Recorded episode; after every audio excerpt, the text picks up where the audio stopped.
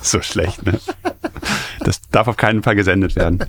Nicht? Nein. Na Das ist so, komm schn- jetzt. das ist so schlecht. Der Ja, natürlich, er ist schlecht, aber es ist ja auch Nein. ein Witz, es ist ein alter Witz. ja das, ist so- das machen wir nicht, das ist so Es ist ein schlecht. Straßenwitz. Ja, heißt das Straßenwitz, ja, ne, was man sagt? Ich glaube schon. Ja, Pub-Joke sagt man in England. Finde ich irgendwie geiler als auf der Straße. In der Kneipe. ne? Ja, siehst du, Pubjoke. Äh, und auf, äh, eben in den USA sagt man äh, Street Joke. ja, Ja, weil die haben keine Pubs. aber Straßen, ja, große. Fangen wir an? Ja, also komm, wir fangen an. Dann lassen wir das weg davor. Ja, ja. Okay.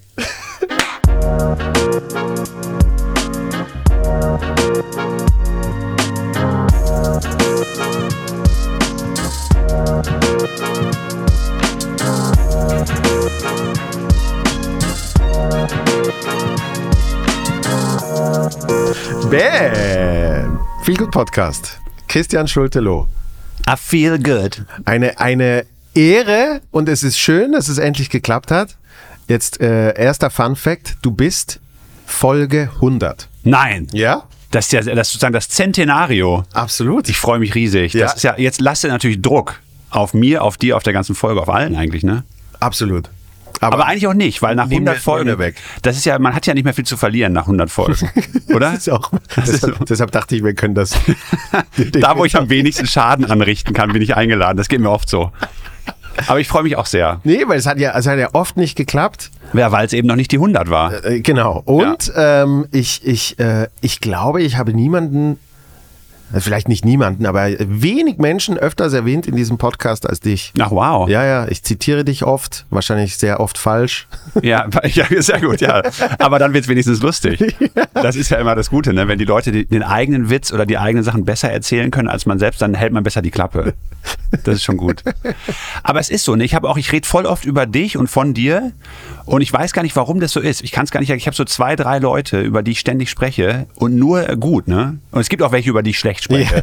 Aber es gibt so ein paar, über die ich immer nur gut spreche und die ich ähm, so zitiere auch und da bist du einer von denen. Also irgendwie scheint das ja äh, keine Einbahnstraße zu sein, ist schon mal gut. Das ist schön. Es ist Ja. wirklich so, ich weiß nicht warum, äh, wie du auch, aber es ist so diese Connection, die ähm, bei mir entstanden ist. Es ist ein Love-Podcast jetzt schon, merkst ja, du, ne? ja, ja, klar. Feel Ja, Good Podcast. Bromance, Feel Absolut. Good Podcast. Die, die absolute Bromance. Genau. Nee, weil irgendwie hört sich jetzt blöde an, aber ich, ich, ich versuche jetzt retrospektiv ähm, vielleicht einen Sinn zu sehen, warum das so ist. Und ich, ich habe jetzt gerade die Eingebung, dass wenn ich mit dir bin, fühle ich mich wie ein richtiger Comedian. Ja, also ich, ich äh, das ist ja tatsächlich so. Ich fühle mich auch, wenn ich zum Beispiel mit dir und mit ein paar ausgewählten Leuten zusammen bin, fühle ich mich lustiger. Auch. Ja. Das ist ja, es gibt ja so eine Art äh, so Comedy-Dynamik. Genau. Äh, wie- die die Zuhörerinnen und Zuhörer, sind die eigentlich so alle so ein bisschen Comedy-Nerds? Können wir jetzt auch so ein paar so richtig äh, so, so Ja, klar. Insider-Sprache verwenden? Ja, und so? ja, hau raus. Genau. Mache ich jetzt noch gar nicht. Ah, Nur okay. Für später. Für später. Einfach, das dass ist voll du die schon Erwartungshaltung aufgebaut. Nee, aber es ist so, äh, dass man, es gibt so äh, natürlich Leute, mit denen man halt so eine funny Chemie hat, finde ich. Ja. Und nicht funny im Sinne von it smells funny, also irgendwas ist hier nicht in Ordnung, sondern dass man sagt, man, die rufen halt das Lustigste an einem ab und umgekehrt auch. Ja. Und dann fühlt man sich halt umso mehr als Comedian, glaube ich. Ich glaube, das ist es, ja. Und das, das, das matcht dann oder, oder nicht. Oder nicht, genau. Ja. Aber bei uns matcht's. Ja. Und ich habe auch mal, in, war mal in so einem, im Auto unterwegs mit ein paar Comedians, äh, der eine von denen äh, ganz furchtbar, äh, total anstrengend gewesen den ganzen Tag. In der Regel ist es ja total gut mit Comedians, muss man sagen. Ne? Also das ist ja auch so im Backstage oder so, es funktioniert ja in der Regel sehr gut. Aber es gibt manchmal so, Gibt's die Ausnahmen. gibt es die Ausnahmen. Und das sind ja in der Regel die Leute, die zu viel über sich und ihre Karriere sprechen. Ne? Das sind ja die anstrengendsten. Und äh, die das ja gar nicht böse meinen, aber die halt so festhängen in ihrem Gedankengut äh, über sich selbst, dass das dann irgendwie ein bisschen narzisstisch und so wirkt. Aber naja, jedenfalls saßen wir im Auto bei so einer kleinen Tour und der Fahrer war auch der Veranstalter und der Moderator und eben der Narzisst im Raum. Ja. Und, und in dem Fall im Auto. Und dann saßen wir da und der hatte da die ganze Zeit, also es war kaum zu ertragen, ne, was er so erzählt hat.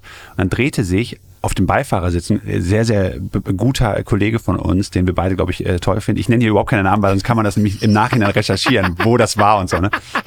Der drehte sich um über die rechte Schulter zu mir an der Fensterscheibe entlang, sodass der Fahrer das nicht mitbekam, weil der eh mit sich beschäftigt war und sagte zu mir, naja, Christian, Comedy hat eben nur bedingt was mit Humor zu tun. Und ich finde, das trifft so gut, ne? das war da gut ablesbar. Aber das, das finde ich eben das Geile. Ähm, w- wir, wir können immer so Geschichten austauschen, die irgendwie. Ähm, ist schon mal wichtig, dass man die richtig erzählt. Ja. So, dass, dass nicht zu viele Infos äh, und äh, die Aussage am Schluss auch irgendwie was bringt, sage ich Genau. jetzt mal. Ähm, aber ich, ich, deshalb zitiere ich dich auch so oft, weil du hast so viele Geschichten und logischerweise sicher auch, weil du, ähm, wie lange machst du jetzt Comedy? Äh, jetzt bald 20 Jahre. Dachte ich mir, irgend sowas. in- Also mein in der- halbes der Leben. Region. Ja, Krass, ne? absolut. Das kann man auch nur einmal sagen, das halbe Leben. Ja, das kommt Weil Oh, bei mir danach noch. wird es ja mehr als die Hälfte. ne? Richtig. Das kommt bei mir noch. Mit, mit Comedy kommt's noch. Mit Wie viele Jahre machst Medien? du's jetzt? Ja, so Aber auch 10, ne? bald. So acht, Ja. neun. Ich Aber muss, du bist ja auch jünger. ich muss mal genau rechnen. Also- Aber Medien habe ich schon das halbe Leben hinter mir. Weil das habe ich mit 16 angefangen. Ja, Wahnsinn. Das, aber es zählt, du, da warst du ja auch schon lustig. Das ist ja, das, hat, da stand nur nicht Comedy das, drauf. Das ist, das ist debattierbar. Die beste Comedy ist ja. Gibt es da noch den Videobeweis oder so? Nee. ja, ja, aber nicht öffentlich. Okay, nicht öffentlich. In dem Giftschrank, wie man so schön genau, sagt. genau. Auf VHS. Muss, Ja. ich mal, muss ich mal überspielen. Mein allererster Auftritt damals, den hat meine damalige Freundin heimlich mitgefilmt. Den gibt's auch noch auf so einer kleinen, wie hießen diese Kassetten, diese, die, die man halt in den Camcorder gesteckt Mini, hat. Mini-DV. Mini-DV, genau. Ja. Auf so einer Mini-DV-Kassette gibt's das noch. Das habe ich auch mal digitalisiert und eingelesen. Und es gibt's auf einem alten Laptop noch, den ich nur deswegen aufbewahre. Der funktioniert nicht mehr so richtig. Aber da ist halt sozusagen dieses, wie so ein Atomkoffer, ist da sozusagen die heiße Ware drauf. Also mein aller, allererster Auftritt, de- den habe ich noch auf, auf einer DVD, die nicht mehr funktioniert. Aber ich, ich kenne den Typen, der mir die DVD gegeben hat. Äh, Das ist ein guter Freund von meinem Vater. Und das war auch nicht wirklich ein Auftritt, sondern es war so, es war eine ganz absurde Geschichte. Der- Er, er hat irgendwie eine Ausbildung gemacht zum Eventmanager. Und dann musste er wie so ein Probe-Event erstellen. Und Ja. Und dann war das, äh, dann war das in Basel in so einem, so einem Areal, das gibt's jetzt nicht mehr. Das war so ein bisschen alternativ. Da in einem so Event-Lokal slash Restaurant um 9 Uhr morgens war sein Probe-Event ein kleines Comedy-Festival. Da stimmt ja einfach alles, muss man sagen, bisher. Die Rahmenbedingungen könnten ja besser nicht sein. Es ist kein richtiger Auftritt und er findet auch noch morgens um neun statt. Genau. Und, Achtung, kein Publikum. Kein Publikum, Sondern- hoffentlich eine hohe Decke noch im Raum. Ja, natürlich, Genau, super hoch. Schlechtes Licht. Und, und ähm, nur, ähm, ich glaube, vier oder sechs, das waren die quasi die Dozenten, die diese Ausbildung. Gottes Willen. Genau. Und, Also so ein Industry-Gig, wie man sagt. und er hat das halt irgendwie, er hat da ein paar Freunde, die, die haben wirklich Comedy gemacht, dann hat er die gefragt. Dann, äh, mein, mein Vater ist, ist Moderator, der hat das auch äh, aus Goodwill gemacht. Und ich war irgendwie 19 oder so und habe da schon ein bisschen Theater gespielt und der wusste, dass ich halt gerne Comedy hab und so. Und dann sagt er, ähm, hast du nicht Bock irgendwie so, ja, so 15 Minuten zu machen und Dann so? auch noch 15 Minuten. Ja, eben. Und ich, sa- ich, ich, ich habe keine Ahnung, ich habe das noch nie gemacht und so. Also Ich, ich, ich sag mal, fünf kriege ich hin. Und dann war natürlich der 19-jährige Naivling, dachte ich mir, am Abend davor, so um 1 Uhr, so morgens, dachte ich mir, so, jetzt fängst du mal an Also zu Überlegt man sich schreiben. mal was ein bisschen so, genau.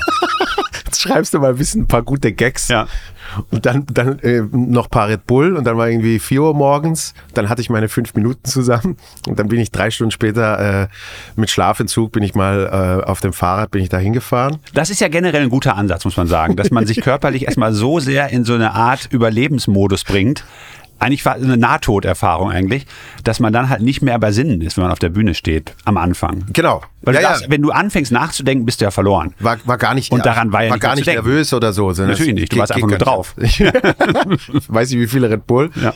Und ähm, das, äh, das Video, das war dann bei, meinem- bei meinen Freunden, war das wirklich der Running Gag. Jedes Mal bei mir zu Hause haben sie gesagt, komm, können wir noch das Video schauen? Hast du es mitgeguckt? Ja, nicht wirklich. Ich habe einfach, Oh. ich hatte Freude, weil sie sich so kaputt gelacht haben. Nicht wegen dem Auftritt natürlich, sondern irgendwie, weil in, dem, in den fünf Minuten musste ich zweimal auf meinen Spickzettel gucken. Und das zweite Mal ist so vom Timing her wie ein Gag. Okay, also es, Das wirkte, wirklich so- es war wirklich, lustig, ist So wirklich beim Auf, ja, aber nicht, weil im du es Nachhinein. wolltest. Ja. Nicht, nicht vor Ort. Also im Nachhinein muss man sagen, äh, wenn man darauf zurückblickt, war wahrscheinlich, hast du wahrscheinlich nur einen Fehler gemacht, ne? Und dass Da eine, Zugesagt. dass da eine Kamera mitlief. Nee, also ich glaube, das Zusagen, dass, dass man so, das ist ja eine Art Sozialexperiment, das kann man schon mal machen, glaube Ja. ich. Äh, natürlich ist es entwürdigend und so, aber ähm, dass das dann, dass es nur noch wiederholbar ist, sozusagen diese Erfahrung, dass es immer weiter noch mehr Leute sehen können, das ist halt das Problem, oder? Ja, aber f- finde ich schon geil. Also irgendwann, falls ich nochmal das Video kriegt, will ich das schon irgendwie noch verwerten. Ja, du hast so masochistische Tendenzen. Ja. hab ich das Gefühl. Okay. Also, aber du hast gesagt fünf Minuten, ne? Und jetzt klingt mal, wenn man das jetzt hört, so als Zivilist oder Ja. Zivilistin, ne? wie normale Menschen ja in der Comedy-Branche genannt werden, dann ähm, ist es jetzt so, dass man denkt, ach, fünf Minuten sind ja gar nichts, ne? Das ist ja so eine Werbepause im Fernsehen oder so, das kriegt man das schnell hin. Aber das ist auf der Bühne, das ist ja so, da zieht sich die Zeit ja, die wird zu so einer Art, so, da, da gelten dann die physikalischen Gesetze nicht mehr. Ja. Wenn, man, wenn man fünf Minuten macht und man hat eigentlich nichts.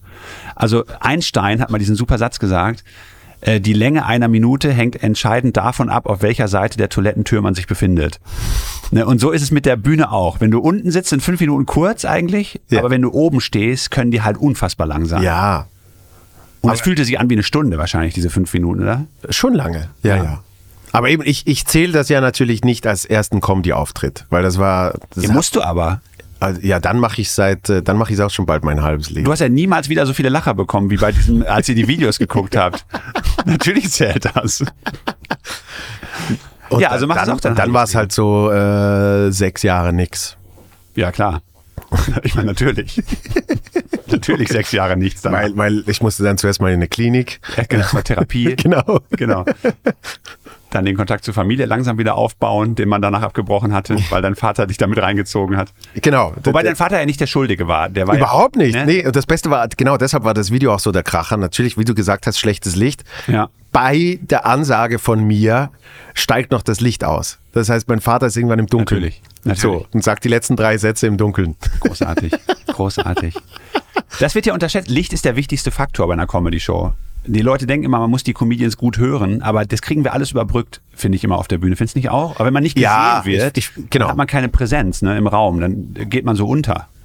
Ja, ich finde schon ein gutes Licht. Ja, ja, ähm, Also ein helles Gesicht ist schon hilfreich, absolut. würde ich sagen, dass man sieht, dass da jemand ist. Ne? Und das ist bei dir wahrscheinlich noch oft ein Problem, weil das Licht dann wa- tiefer eingestellt ist. Genau, ich Ich dann, bin ja- hast du, dann hast du den ganzen Körper beleuchtet, aber das Gesicht ist, ist genau, dann dunkel. ist so Mondfinsternis. Aber ich bin, ich hab, ich bin ja relativ hellhäutig. Das heißt, ich bin auch im Dunkeln dann noch ein bisschen zu sehen. Aber das ist schon oft so gewesen, dass man, dass ich dann so, die haben gesagt, Licht und Ton sind gut. Dann gehe ich auf die Bühne und dann war halt so die Brust, war- kommt man super sehen. Genau. Aber ich trage halt auch immer dunkel auf der Bühne und dann sieht man halt trotzdem gar nichts. Ne? Also das ist schon, Licht ist schon wichtig. Aber wie war jetzt, wie war jetzt dein erster Auftritt, den deine damalige Freundin mitgefilmt hat? Äh, Katastrophe, natürlich. Also ich habe auch Lacher bekommen. Ja. Aber nicht dort, wo man sie will, ne? Ja, genau. Also ein, ja. paar waren, ein paar Sachen haben auch funktioniert, aber ich habe mir dann das Video nachher nochmal angeguckt. Das waren sieben Minuten, also auch elendig lang. Ähm, und ich hatte halt viel, ganz viel, ich habe eigentlich alle Fehler gemacht, die man macht am Anfang immer. Der erste Fehler war, dass ich das alles auswendig gelernt habe. Ja. Äh, ich habe es also so vorher, vor, wie man das halt sich vorstellt, wenn man es noch nie gemacht hat. Ja. Dass man es auswendig lernt und vor sich her spricht mit so einer Deo-Dose vorm Spiegel. Habe ich gemacht, ganz schlimm, wie so ein Klischee. Ich war meine eigene Parodie im Prinzip. Und dann habe ich auf der Bühne, äh, ja, auf der Bühne dann äh, sofort versucht, alle Regeln zu brechen. Alles, was ich über Comedy wusste und gesehen habe, über all die Jahre, habe ich gedacht, ich mache es ganz anders. Und besser. Genau, und besser und weil ich so anders mache, wird es funktionieren. Ja, klar. Und das ist natürlich der allergrößte Idiotenfehler. Und habe dann, mein Eröffnungsgag war, dass ich mit dem Rücken zum Publikum angefangen habe. Und dann habe ich irgendwie so zwei, drei Gags gemacht, die im Rückblick auch gar nicht so schlecht waren, glaube ich. Und dann habe ich so getan, als ob ich dann erst merke, dass die auf der falschen Seite sitzen. So, das war so ein, wie schlecht kann man das bitte anfangen? Ja? Dann habe ich mich umgedreht und dann gab es so eine Art Mitleidsklatscher dafür, für diese total absurde und völlig lauwarme Idee. Und dann ähm, habe ich halt so weitergespielt und da habe ich auch Lacher bekommen, aber das hat alles, ich hab, wenn ich es mir jetzt angeguckt habe, später nochmal, habe ich gemerkt, warum ich damals dachte, dass das lustig wäre. Ja. Aber das war alles technisch überhaupt nicht gut gemacht. So. Die Gags waren dann so nicht gut gesetzt und das war. Zum Beispiel, ich weiß noch einen Gag. äh, Mein erster Auftritt war nämlich in Belgien, da habe ich studiert. So ein Auslandssemester habe ich da gemacht. Und Da gab es irgendwie Open Mics und. ja, da, ga- da gab es eine, eine Comedy-Show in Gent, eine total schöne Stadt, ähm, in so einem Jazzclub. Und das hieß 1, 2, 3 Comedy Club. Also 1, 2, 3 Comedy Club. ja. Super, dass ich das noch übersetzt habe. Ne? Hätte man auch sonst wahrscheinlich. Das klingt ja fast wie Schweizerdeutsch, Holländisch.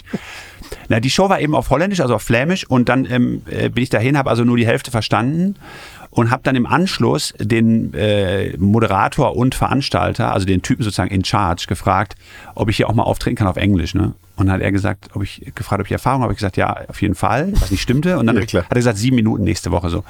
Und dann ähm, war einer meiner Gags auf der Bühne war darüber, dass ich in Brüssel war, eine Stadtführung gemacht habe und da gibt es fünf Parlamentsgebäude. Und da habe ich diese Stadtführung wiedergegeben, dass man, wenn man nach rechts guckt, ist ein Parlament total toll und so. Und dann kann man auch nach links gucken, und dann ist da ein Parlament und so. Und dann muss man schnell wieder nach rechts gucken, damit man nicht verpasst, dass da ein Parlament ist. Das ist alles so richtig dürftig, ne? So die Gags.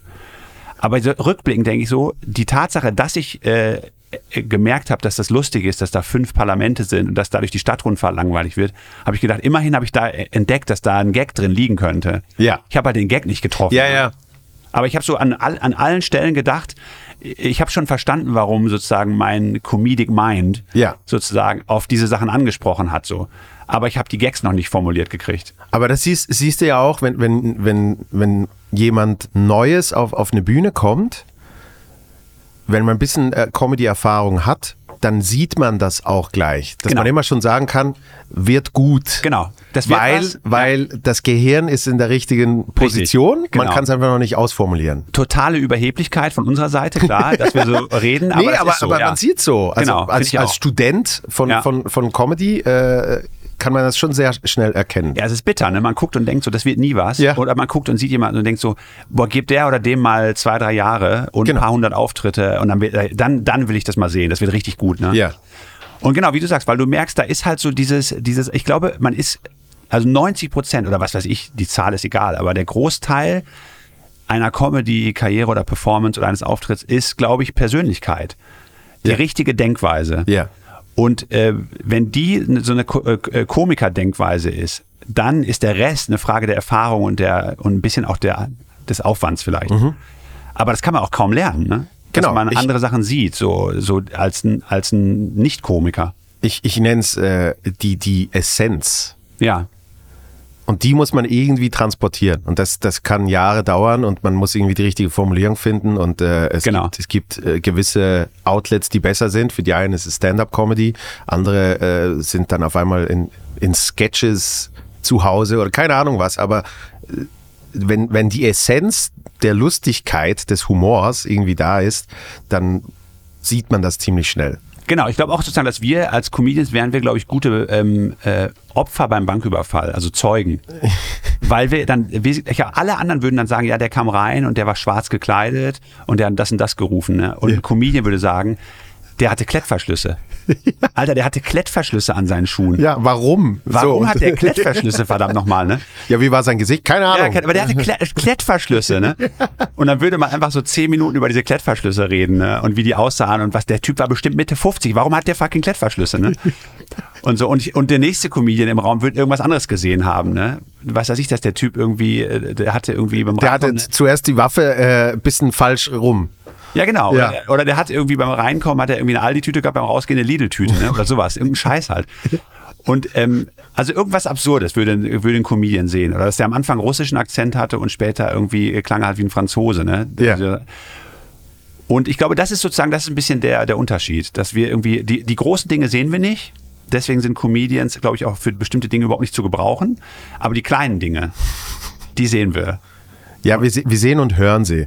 und hören sie, ja. Ich, ich höre zum Beispiel die kleinsten, äh, nicht mal Sprachfehler, sondern die kleinsten Eigenheiten, wenn jemand redet. Und wenn ich das dann bei meinen Freunden irgendwie mal platziere, dann hören sie es auch. Ja. Aber die können zum Teil drei Jahre die Menschen gehört haben. Und dann sage ich irgendwann, so, äh, hörst du nicht, wie das ab und zu, so, eh, keine Ahnung, pfeift beim Sch oder irgend sowas? Und dann ist, dann ist vorbei. Dann sagst du, warum hast du es gesagt? Ja, ja. Jetzt aber höre das- ich nur noch das. Aber vorher hat es keiner gehört, Nee. ne? Wahnsinn.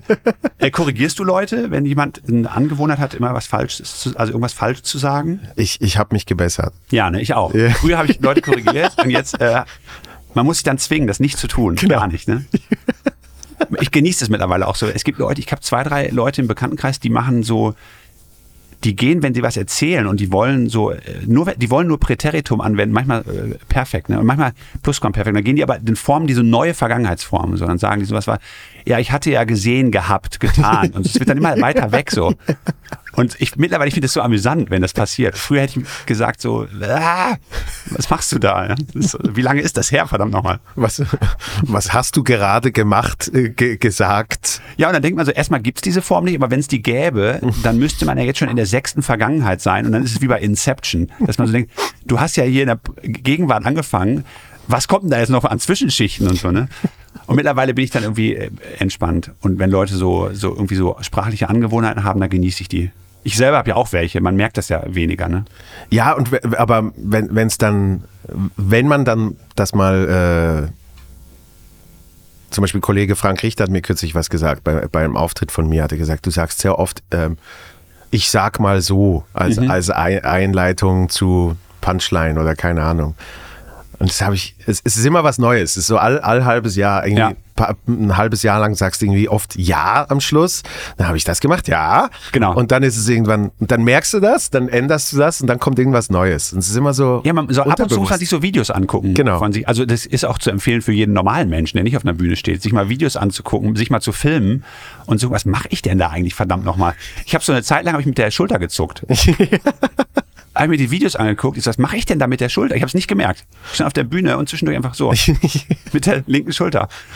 Und einfach, aber sinnlos. Es hat überhaupt keinen Sinn ergeben. Das war auch nicht, hatte nichts damit zu tun, was da gerade passiert oder so. Wie so ein Zootier, so Hospitalismus. Ich, ich habe ich hab eine Zeit lang, also ganz am Anfang habe ich immer so einen Sternschritt gemacht, so wie beim Basketball. Ja. Ist immer so irgendwas Gag und wenn der Lacher kam, habe ich dann so wie Reset. Ja. So, so wie einen kleinen Fußschaffel. Und dann war es, habe ich da- das irgendwie beachtet, habe ich das nicht mehr gemacht und dann war es, ähm, habe ich mich immer so nach vorne gelehnt. So fast so Smooth, Ja. smooth Criminal mäßig, weißt du, immer Aber so, deine Schuhe waren nicht verankert im Boden. nee, leider nicht, Ja. aber, aber so sehr weit nach vorne. Ja. Und das sieht dann halt einfach scheiße aus. Und dann irgendwie, es stimmt nicht. Also es Ja. hat dann auch kein selbstbewusstes Gefühl. Ja, auch, ja. auch für das Publikum, die denkt dann so, was, was, was denn ja sein ja. Problem? Aber, und, aber du hast es gemerkt, immerhin. also nicht ich. Ja, ja. Wurde mir, wurde, Wurde dir mir gesagt. Ja, Ja, aber lustig. Dass man sich, und wie du schon sagst, nach einem halben Jahr hast du wieder was anderes. genau. Deswegen ist es wichtig, dass man nicht, also man wird verrückt, wenn man, wenn man mit niemandem spricht, glaube ich wirklich.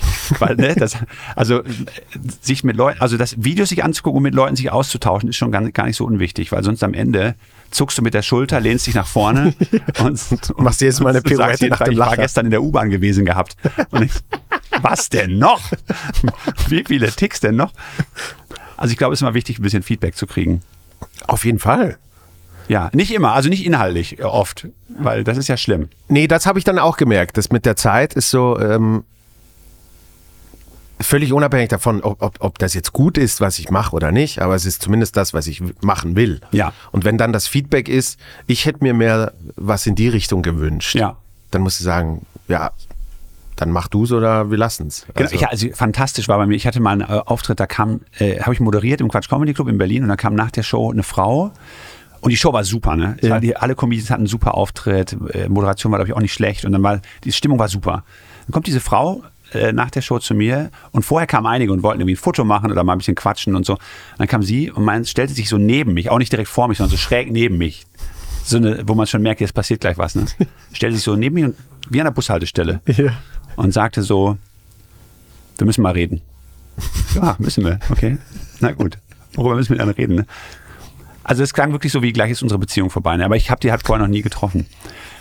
Und dann meinte sie, ähm, ich finde es nicht okay, dass äh, so viele Gags über und so abwertende Gags über Dicke gemacht werden. Und ich so, ach, hm. Habe ich ja gar nicht, ne? Ja. Und sie so, nee, nee, aber ähm, so generell in der Comedy. ich so, ah ja. Und da bin ich jetzt der Ansprechpartner. Sie Ja, so, ja hast ich du- habe jetzt sonst, ich habe kaum Kontakt zu der Szene, meint sie so. Und jetzt ist halt die Gelegenheit mal da, ob ich das nicht weitergeben könnte. Dass da einfach zu viele Gags, abwertende Gags über Dicke gemacht werden.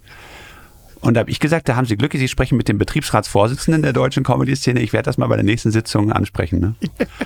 Und dann war sie ein bisschen erleichtert, hat gesagt, findest du gut. Aber das, war, das ist halt irre, ne? dass die Leute denken, die haben so eine, so eine grundlegende, was ja verständlich ist, wenn, sie war übergewichtig ne? und hat sich dann, wenn sie was gesehen hat, hat sie sich halt geärgert. Ja. Dachte so, okay, da machen Leute schlechte Witze auf meine Kosten, weil, ne, das ist ja manchmal so. Manchmal Ja, hat ja, man das klar. Gefühl, irgendwie, die gehen auf die eigenen Kosten. Und ähm, dann hat sie gesagt, äh, wenn ich mal einen zu packen kriege, ne, dem werde ich es erzählen. Äh. Und das war halt ich. Der lange Dünne. Der lange Dünne, genau. Der kriegt's ab. Das ist das Vor allem habe ich ja Feindbild. auch gesagt, ich so, das wäre ja, wenn ich Witze über Dicke machen würde, das wäre ja ab, total abwegig. Ne? Natürlich hätte sie dann vollkommen recht. Ja. da habe ich ja auch kein Recht zu. Und dann habe ich gesagt, was ist denn, wenn, wenn, wenn eine, eine Frau, die genau das gleiche Gewicht hat wie sie und ungefähr so alt ist wie sie und so weiter, wenn die Witze über Dicke machen wird, was dann so, sie so ja, ähm, das wäre jetzt, äh, da sollte man nicht so differenzieren, das wäre ihr generell alles nicht recht. Okay. Aber sie hatte trotzdem einen schönen Abend, sagte sie. Ja. Ich meine, du, hast, du hast ja nicht so viele Witze darüber gemacht. Ja, aber sie hat die ganze Zeit während der Show sich ja nicht entspannen können. Sie hat die ganze Zeit gedacht, Jetzt nach, kommt der Show, dann einer. nach der Show geht's rund. Ne? da suche ich das Gespräch. Aber ich, ich finde, all die, ähm, all die, die Interaktionen mit, mit, äh, mit, mit Menschen aus dem Publikum, das ist ja in Deutschland schon mehr als in der Schweiz. Also schon nur, hatte ich kürzlich mal mit, mit dem Kollegen hier besprochen, dass schon nur eben in Deutschland auch bei einer Mixed Show danach Fotos gemacht werden mit den Comedians. Das gibt es in der Schweiz nicht. Ja, das ist jetzt auch ein bisschen auf dem Rückzug in Deutschland, glaube ich. Durch, Ist das- ist das durch langsam die Pandemie ist das so ein bisschen, dann hat's ja aufgehört, Ja, okay. logischerweise. Und jetzt stellt man sich, glaube ich, die Frage, ob man das überhaupt möchte. Ja, ja. Und ich bevorzuge ja den englischen Ansatz, dass man einfach nach der Show äh, so ganz äh, casually geht man als Comedian zur Bar Ja. und dann die Leute, denen es gefallen hat, die sind dann wirklich unglaublich nett, klopfen einem auf die Schulter oder quatschen einen noch an, aber sehr, sehr, ähm, also so eher so kumpelhaft, aber ohne aufdringlich zu sein. Ja. Die haben da einen ganz guten Weg gefunden. Ähm, wie das halt ist in England. Man ist halt da sehr, man sieht sich eher so als eine Gesellschaft und quatscht miteinander. Naja. Und ähm, dann geben die einem ein Getränk aus als Wertschätzung. Mhm. Und die allerwenigsten kommen auf den Trichter, dass sie ein Foto oder so machen wollen, weil ich glaube, das sorgt ja für eine Art Gefälle. Ne? So, ich möchte ein Foto mit dir. Mhm. Ja, ja. Oder früher, vor 30 Jahren, ich hätte ein Autogramm gerne von dir oder so. Genau. Ähm, und jetzt ist eher so, ich finde, es fühlt sich natürlicher an, wenn die Leute kommen und sagen, hier, ich gebe dir ein Bier aus oder so. Ja, aber ich fand ich fand's auch äh, in, in also eben zum Beispiel na- nach nach einer äh, Quatsch Show oder so. Ähm, ich fand das auch immer sehr schwierig, ähm, weil ich habe gemerkt, die wollen ja nicht wirklich ein Foto mit mir, ja. ja. weil ich entweder so wahnsinnig gut war oder ähm, Das Foto ergibt eigentlich so, überhaupt keinen Sinn. so bekannt bin, sondern es ist mehr so, es ist mehr so ne, wie eine ähm, wie ein Investment. Ich, ich gebe jetzt ein Foto aus, weil vielleicht ist, ist der ja in 10, 20 Jahren, ist der ja super bekannt. Dann glaub, habe ich ein Foto. Genau, das kann sein, aber ich glaube auch, die, äh, mein Empfinden ist immer, weil die merken ja auch sozusagen, ob jetzt jemand, wenn jemand ganz jung und so äh, gerade im Fernsehen ein bisschen ist, dann denken die das vielleicht. Aber sonst merken die auch, glaube ich, was da passiert. Und dann sehe ich das eher so wie beim im Disneyland, wenn die Leute so mit diesem Mickey Mouse Ja. Typen, ja, ja, man kann es jetzt machen. machen die ein Foto, aber da drin ist ja ein Mensch, ne? Aber Ja. der ist ja sozusagen, der spielt ja keine Rolle. Es geht ja nur, geht nur um diese Mickey Mouse. Und ähm, d- der Typ da drin steht, sagen wir mal, Brian oder so. Und dann machen die mit Brian ja ein Foto. Nur man sieht Brian nicht. Der steht für alles andere, ne? Ja. Für Mickey Mouse eben. Und so sind wir, glaube ich, auch. Wir stehen da, dann sagen die, kann ich bitte ein Foto mit dir machen, Mickey Mouse? Und dann bist du einfach nur eine Mickey Mouse von vielen. Genau. Oder Pluto oder so. Und dann kommt einer, der ist klein, ist dann Tweety. Und dann machen die mit Tweety ein Foto. Aber das ist egal, wer da drin ist und was dahinter steckt und so. Es ist alles nur ein Symbol für, ich war halt hier und Genau. das ist mein Souvenir. Und das, deshalb, deshalb äh, fühlt man sich dann auch als, als Comedian irgendwie so, so komisch, wenn man das Ja, Foto macht. natürlich. Weil es ist so, eben, warum machen wir das überhaupt? Ja, es ist auch so, man hat ja auf der Bühne, wenn es gut läuft, einen super hohen Status. Ja. Das heißt, man steht da oben und dann sind da 300 Leute und man hat die ja irgendwie so ein bisschen so in der Hand, auf eine gute Art. Jetzt nicht so wie Hitler früher oder so, sondern eher so auf eine nette Art. Ne? Und wenn es gut läuft. Und dann ähm, hat man ja einen unglaublich hohen Status. Äh, Das ist wie im- wie im Tierreich. Man ist dann halt das Alpha-Tier, an Ja, dem sich, an für dem den alles so ein Moment, bisschen, ja. für den Moment, genau. Bis der nächste Ränkekampf ausgetragen wird. Genau. Aber für den Moment ist man dann weit oben. Und dann jetzt äh, Schnitt und zehn Minuten später steht man da wie der letzte Horst hinter so einem komischen Tisch und schielt so ein bisschen durch die Gegend mit so einem äh, Glas in der Hand und A, hofft drauf, dass man ein Foto- ein Foto mit jemandem macht oder B, hofft drauf, dass bitte keiner ein Foto mit einem macht und die alle vorbeigehen. Aber man ist ja vollkommen unten in der Nahrungskette plötzlich, wenn man da so rumsteht. Also das, das ist ja, ergibt ja keinen das, Sinn. Das ist absolutes Gefälle. ja. Ja. Und in der Schweiz eben ist das, ist das weniger. Bei Soloshows, da, da, da kann es mal sein, weil die, die sich das wirklich wünschen, dann ist wieder was anderes, weil dann ist ja das Teil, Teil der Experience. Genau. Sage ich jetzt mal. Aber bei einer Mixshow würde nie jemand auf die Idee kommen, äh, danach noch Fotos zu machen. Nee, ist ja auch Mit den- seltsam. Mit den Comedians. Es ist ja im Prinzip eine umgekehrte Prostitution. Also wenn du jetzt auf die Reeperbahn gehst oder so, gibt es in, in, in der Schweiz auch so eine Art Es gibt Ja, in Zürich gibt es ja eine die, die Langstraße. Genau, die Langstraße. Dann, äh, wenn man da jetzt in der Langstraße abends ist oder auf der Reeperbahn in Hamburg, dann stehen da ja Mädels, so, die stehen da so rum. Und dann geht da jemand hin und sagt, wie wär's, wollen wir nicht mal, oder die sprechen einen an und man Ja. geht dann auf so ein Zimmer und dann ist sozusagen, da ist ja dann die Show. Äh, Und vorher stehen die da so rum. Und wir machen es ja umgekehrt. Wir machen erst die Show, man trifft sich vorher nicht, wir sind sozusagen anonym, machen die Show und nachher stellen wir uns an diese Straßenecke und warten, dass die Leute beim Rausgehen nochmal vorbeikommen. Daran merkt man doch, dass es nicht nat- der natürliche Weg sein kann.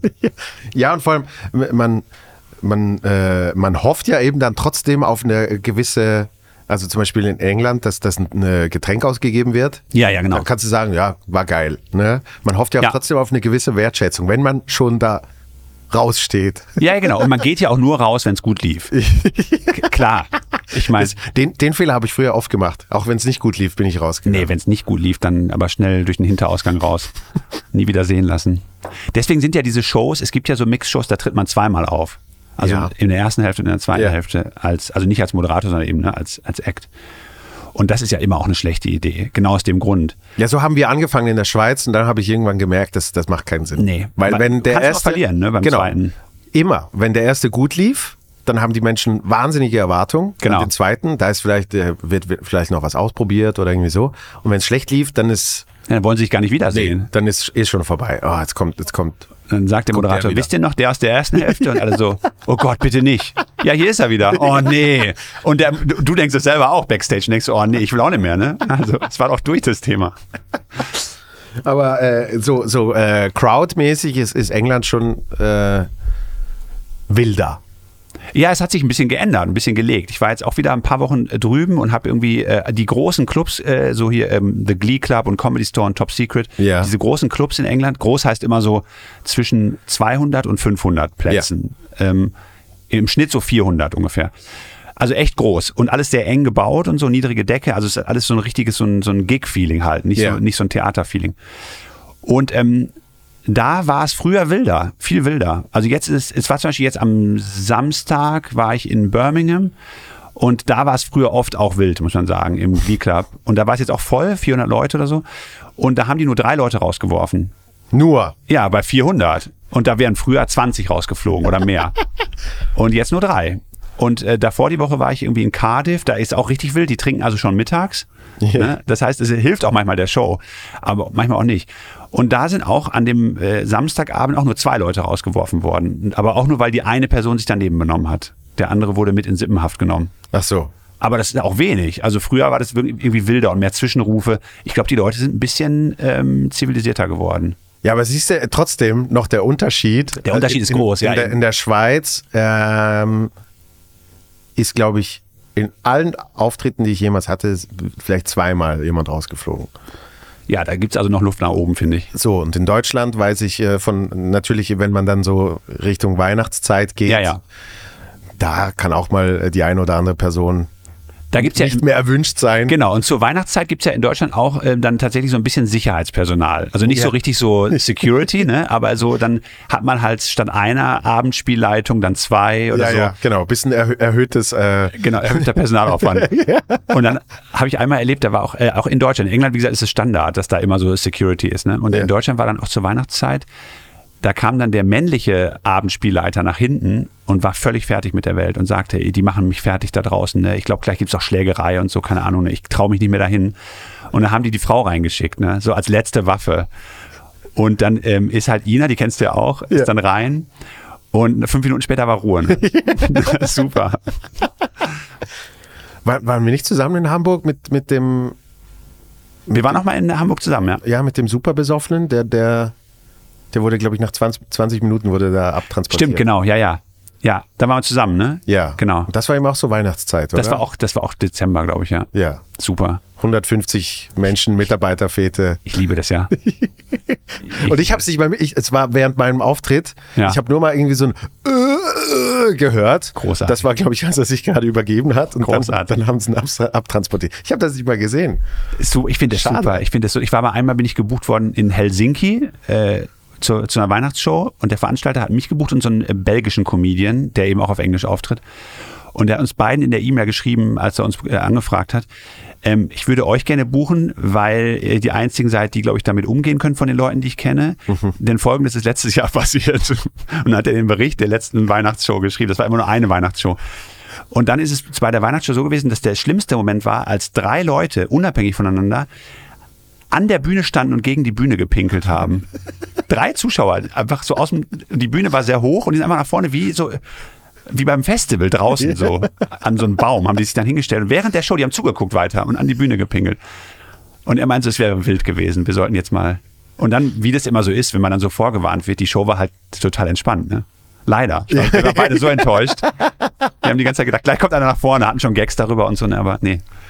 Aber wenn, wenn jetzt, also wenn jetzt nur noch, nur noch drei rausgeschmissen werden, ähm, ist, ist ja immer die Frage, wie, wie fest geht man darauf ein als Comedian? Wenn es eben so normal ist, dass Mhm. sowieso immer jemand rausgeschmissen wird, wenn, wenn du da zu viel, ähm, ich sage jetzt mal, Wert darauf legst während deines Auftritts, dann ähm, Ja, es kann hat die echt- Show ja auch auseinanderfallen. Genau, ist eigentlich die Aufgabe des Moderators. Ja. Ne, dass der Moderator am Anfang halt kurz sagt, wie die Leute sich zu verhalten haben und die verstehen das ja auch. Die wollen ja einen guten Abend haben, ne, die meisten.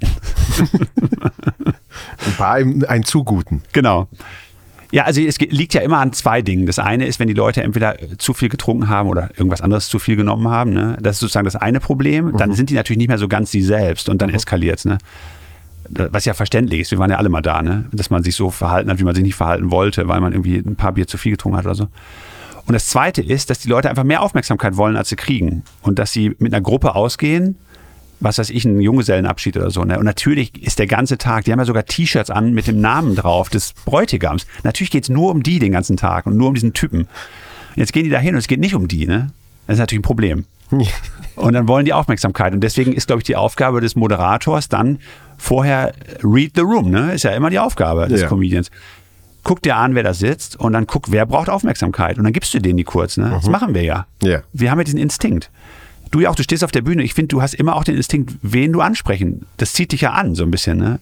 Wen Ja, Du so, ja irgendwie, das irgendwie, das kann man nicht lernen. Kann man nicht lernen, kann man auch Es nicht ist einfach- erklären. Nee, das kann man auch nicht erklären. Es ist einfach so ein Gefühl. Genau. So, äh, ich, ich rede jetzt mit der Person. Richtig, Das ist genau etwa die Zeitspanne. Das muss jetzt sein, genau. Genau. Du bist so, du guckst kurz in den, in den Raum und sagst, äh, und mit dir rede ich jetzt. Richtig.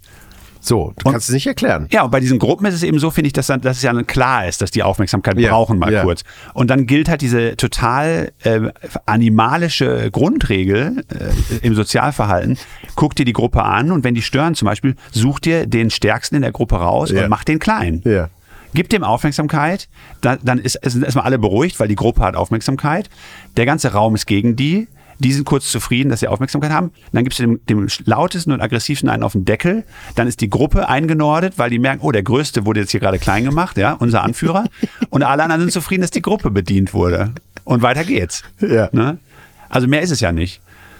Und das muss man halt dann so ein bisschen bei den Weihnachtsfeiern ja abarbeiten, glaube ich. So. ne? Dass man guckt, wer, wer, äh, manche Gruppen sind ja auch total harmlos, die kommen ja in Frieden sozusagen. Aber es gibt eben auch, es gibt ja auch Störfaktoren, die wirst du, die kriegst du nicht beruhigt.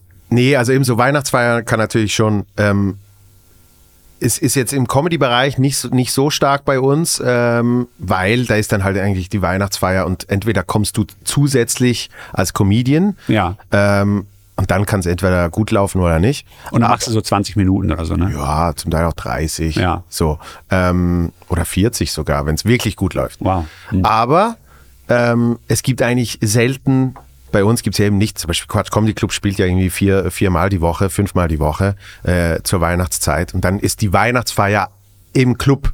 Genau. Dann gehen eben die, die, die MitarbeiterInnen gehen alle zusammen dahin. Das ist ihre Weihnachtsfeier. Und bei uns ist eher umgekehrt, dass die Weihnachtsfeier sowieso stattfindet und dann wirst du dazu gebucht. Ja. So, aber ähm, das war nach meinem ersten Auftritt, den wir jetzt mal als den zählen. Äh, aber bevor ich wirklich Comedy gemacht habe, habe ich so ein äh, Impro, Impro äh, Dinnertheater habe ich mitgespielt. Und das war eben sehr beliebt bei äh, eben so Feiern und so. Ähm, weil dann buchst du das halt als Event für deine Feier. Und das ist dann in mehreren Akten logischerweise. Zuerst zuerst äh, die, die Apero-Szene, da wird ein bisschen eingeführt und dann kommt immer so zwischen den Gängen so, weiß nicht mehr, 15, 20 Minuten Theater und es ist ein bisschen interaktiv und so. Und da war die eine Weihnachtsfeier, das war ähm, ich sage jetzt mal, eine große, eine große Verkehrsbetriebsbude. Und dann hat sich herausgestellt, die sind so groß, die müssen das aufsplitten in mehrere Abende. Na, wow. Weil die nur pro Abend 200 in das Restaurant kriegen. Und wir waren zwei Gruppen, äh, also doppelt besetzt. Und dann waren die einen halt hier und die anderen da. Ähm, und dann hieß es schon, oh, wir müssen ähm, nächste Woche, den, äh, den Gig müssen wir die Besetzung wechseln. Ah, wow, was passiert? Ja, die, äh, die erste will nicht mehr. Wow. So, und wir, okay, gehen wir mal hin. Ne? Wow. Und dann hat sich herausgestellt, das waren nur die, äh, die Bauarbeiter von diesem Verkehrsbetrieb. Okay. Also es war eigentlich nicht Management-Etage oder was weiß ich. Und die haben auch irgendwie so eine Schnitzeljagd. Um 11 Uhr morgens ging die los. Natürlich. Genau. Und natürlich alle schon super besoffen, bis die überhaupt mal, äh, es war auf dem, äh, auf dem Uertleberg hier äh, in Zürich. Und das ist halt wirklich so ein bisschen oben. Und dann stehen wir so bereit und wollen die in Empfang nehmen. Und dann ist man wirklich so wie The Walking Dead. Dann kommen die irgendwann so, zum Teil nur ein Zahn im, im Mund und so, kommen die da so hoch.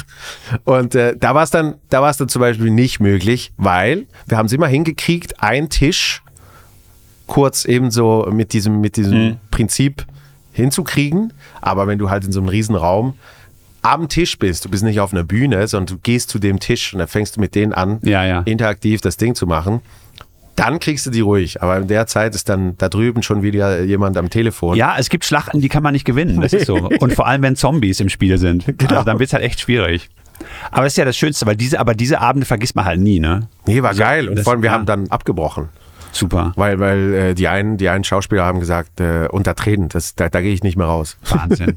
Und ich fand so, oh, schade. Wahnsinn. Da wu- wusste ich schon eben, dass das Comedian-Gehen irgendwie, Ja. das Masochistische muss schon da sein. Ja, Weil, es dass gibt man die- sich sowas antut. Genau, auch die- es gibt ja auch diesen, also ich habe diese Tendenz in mir, ich weiß, das ist so furchtbar, ne? aber ich habe so, wenn es richtig gut läuft auf der Bühne, manchmal die Tendenz, dass ich dann mit Absicht das zerstöre und Ja, ja. dann wieder bei Null anzufangen. Und also als Sp- ein Spieltrieb, so Ja. im Prinzip, dass ich so denke, nee, ich mache jetzt hier Schluss mit Absicht und sag was ganz anderes und so irgendwas, was damit gar nichts zu tun hat. Und ich weiß genau, damit beende ich komplett diesen Lacher. Und es ist so dämlich eigentlich, weil man könnte ja weiter, diese Welle einfach weiterlaufen lassen und Ja. bedienen. Und dann ähm, sage ich aber, nee, jetzt wird hier neu angefangen, Leute. Das ist ja bescheuert, ne? Aber es ist irgendwie so dieses, ich, das, irgendwas ist in uns drin, dass wir dieses äh, Zerstörerische auch ausleben wollen, glaube ich. Das ist ähm, eine Anekdote von äh, Buddy Hackett, als der in so in seinem späteren Alter in Vegas äh, einfach immer ausverkauft äh, und alle haben ihn geliebt und die Stimmung war von Anfang an Bombe. Äh, ist die Legende, dass er immer als allererstes äh, jemanden in erster Reihe einfach grundlos so richtig böse beleidigt hat. Ja, ja, ja. Aber ohne, ohne Witz und auch ohne Voraktion. Genau oder aus so. dem Grund, ne? Genau. Und dann Stimmung am Arsch und dann Ja. am Schluss trotzdem Standing Ovation. Genau. So. Ich verstehe das so gut. Also ich kann es auch nicht, ich kann es nicht erklären, warum es so Hast du das auch manchmal? Ich, ich hab's, äh, äh, ich, ich, ich möchte sagen, wenn ich jetzt zurückdenke, ich habe das auch schon gemacht, aber ich glaube, es war wirklich einfach ein Fehler. Ja, es ist Aber immer ich, ein Fehler, ich, klar. Aber ich habe, also nicht, nicht bewusst da.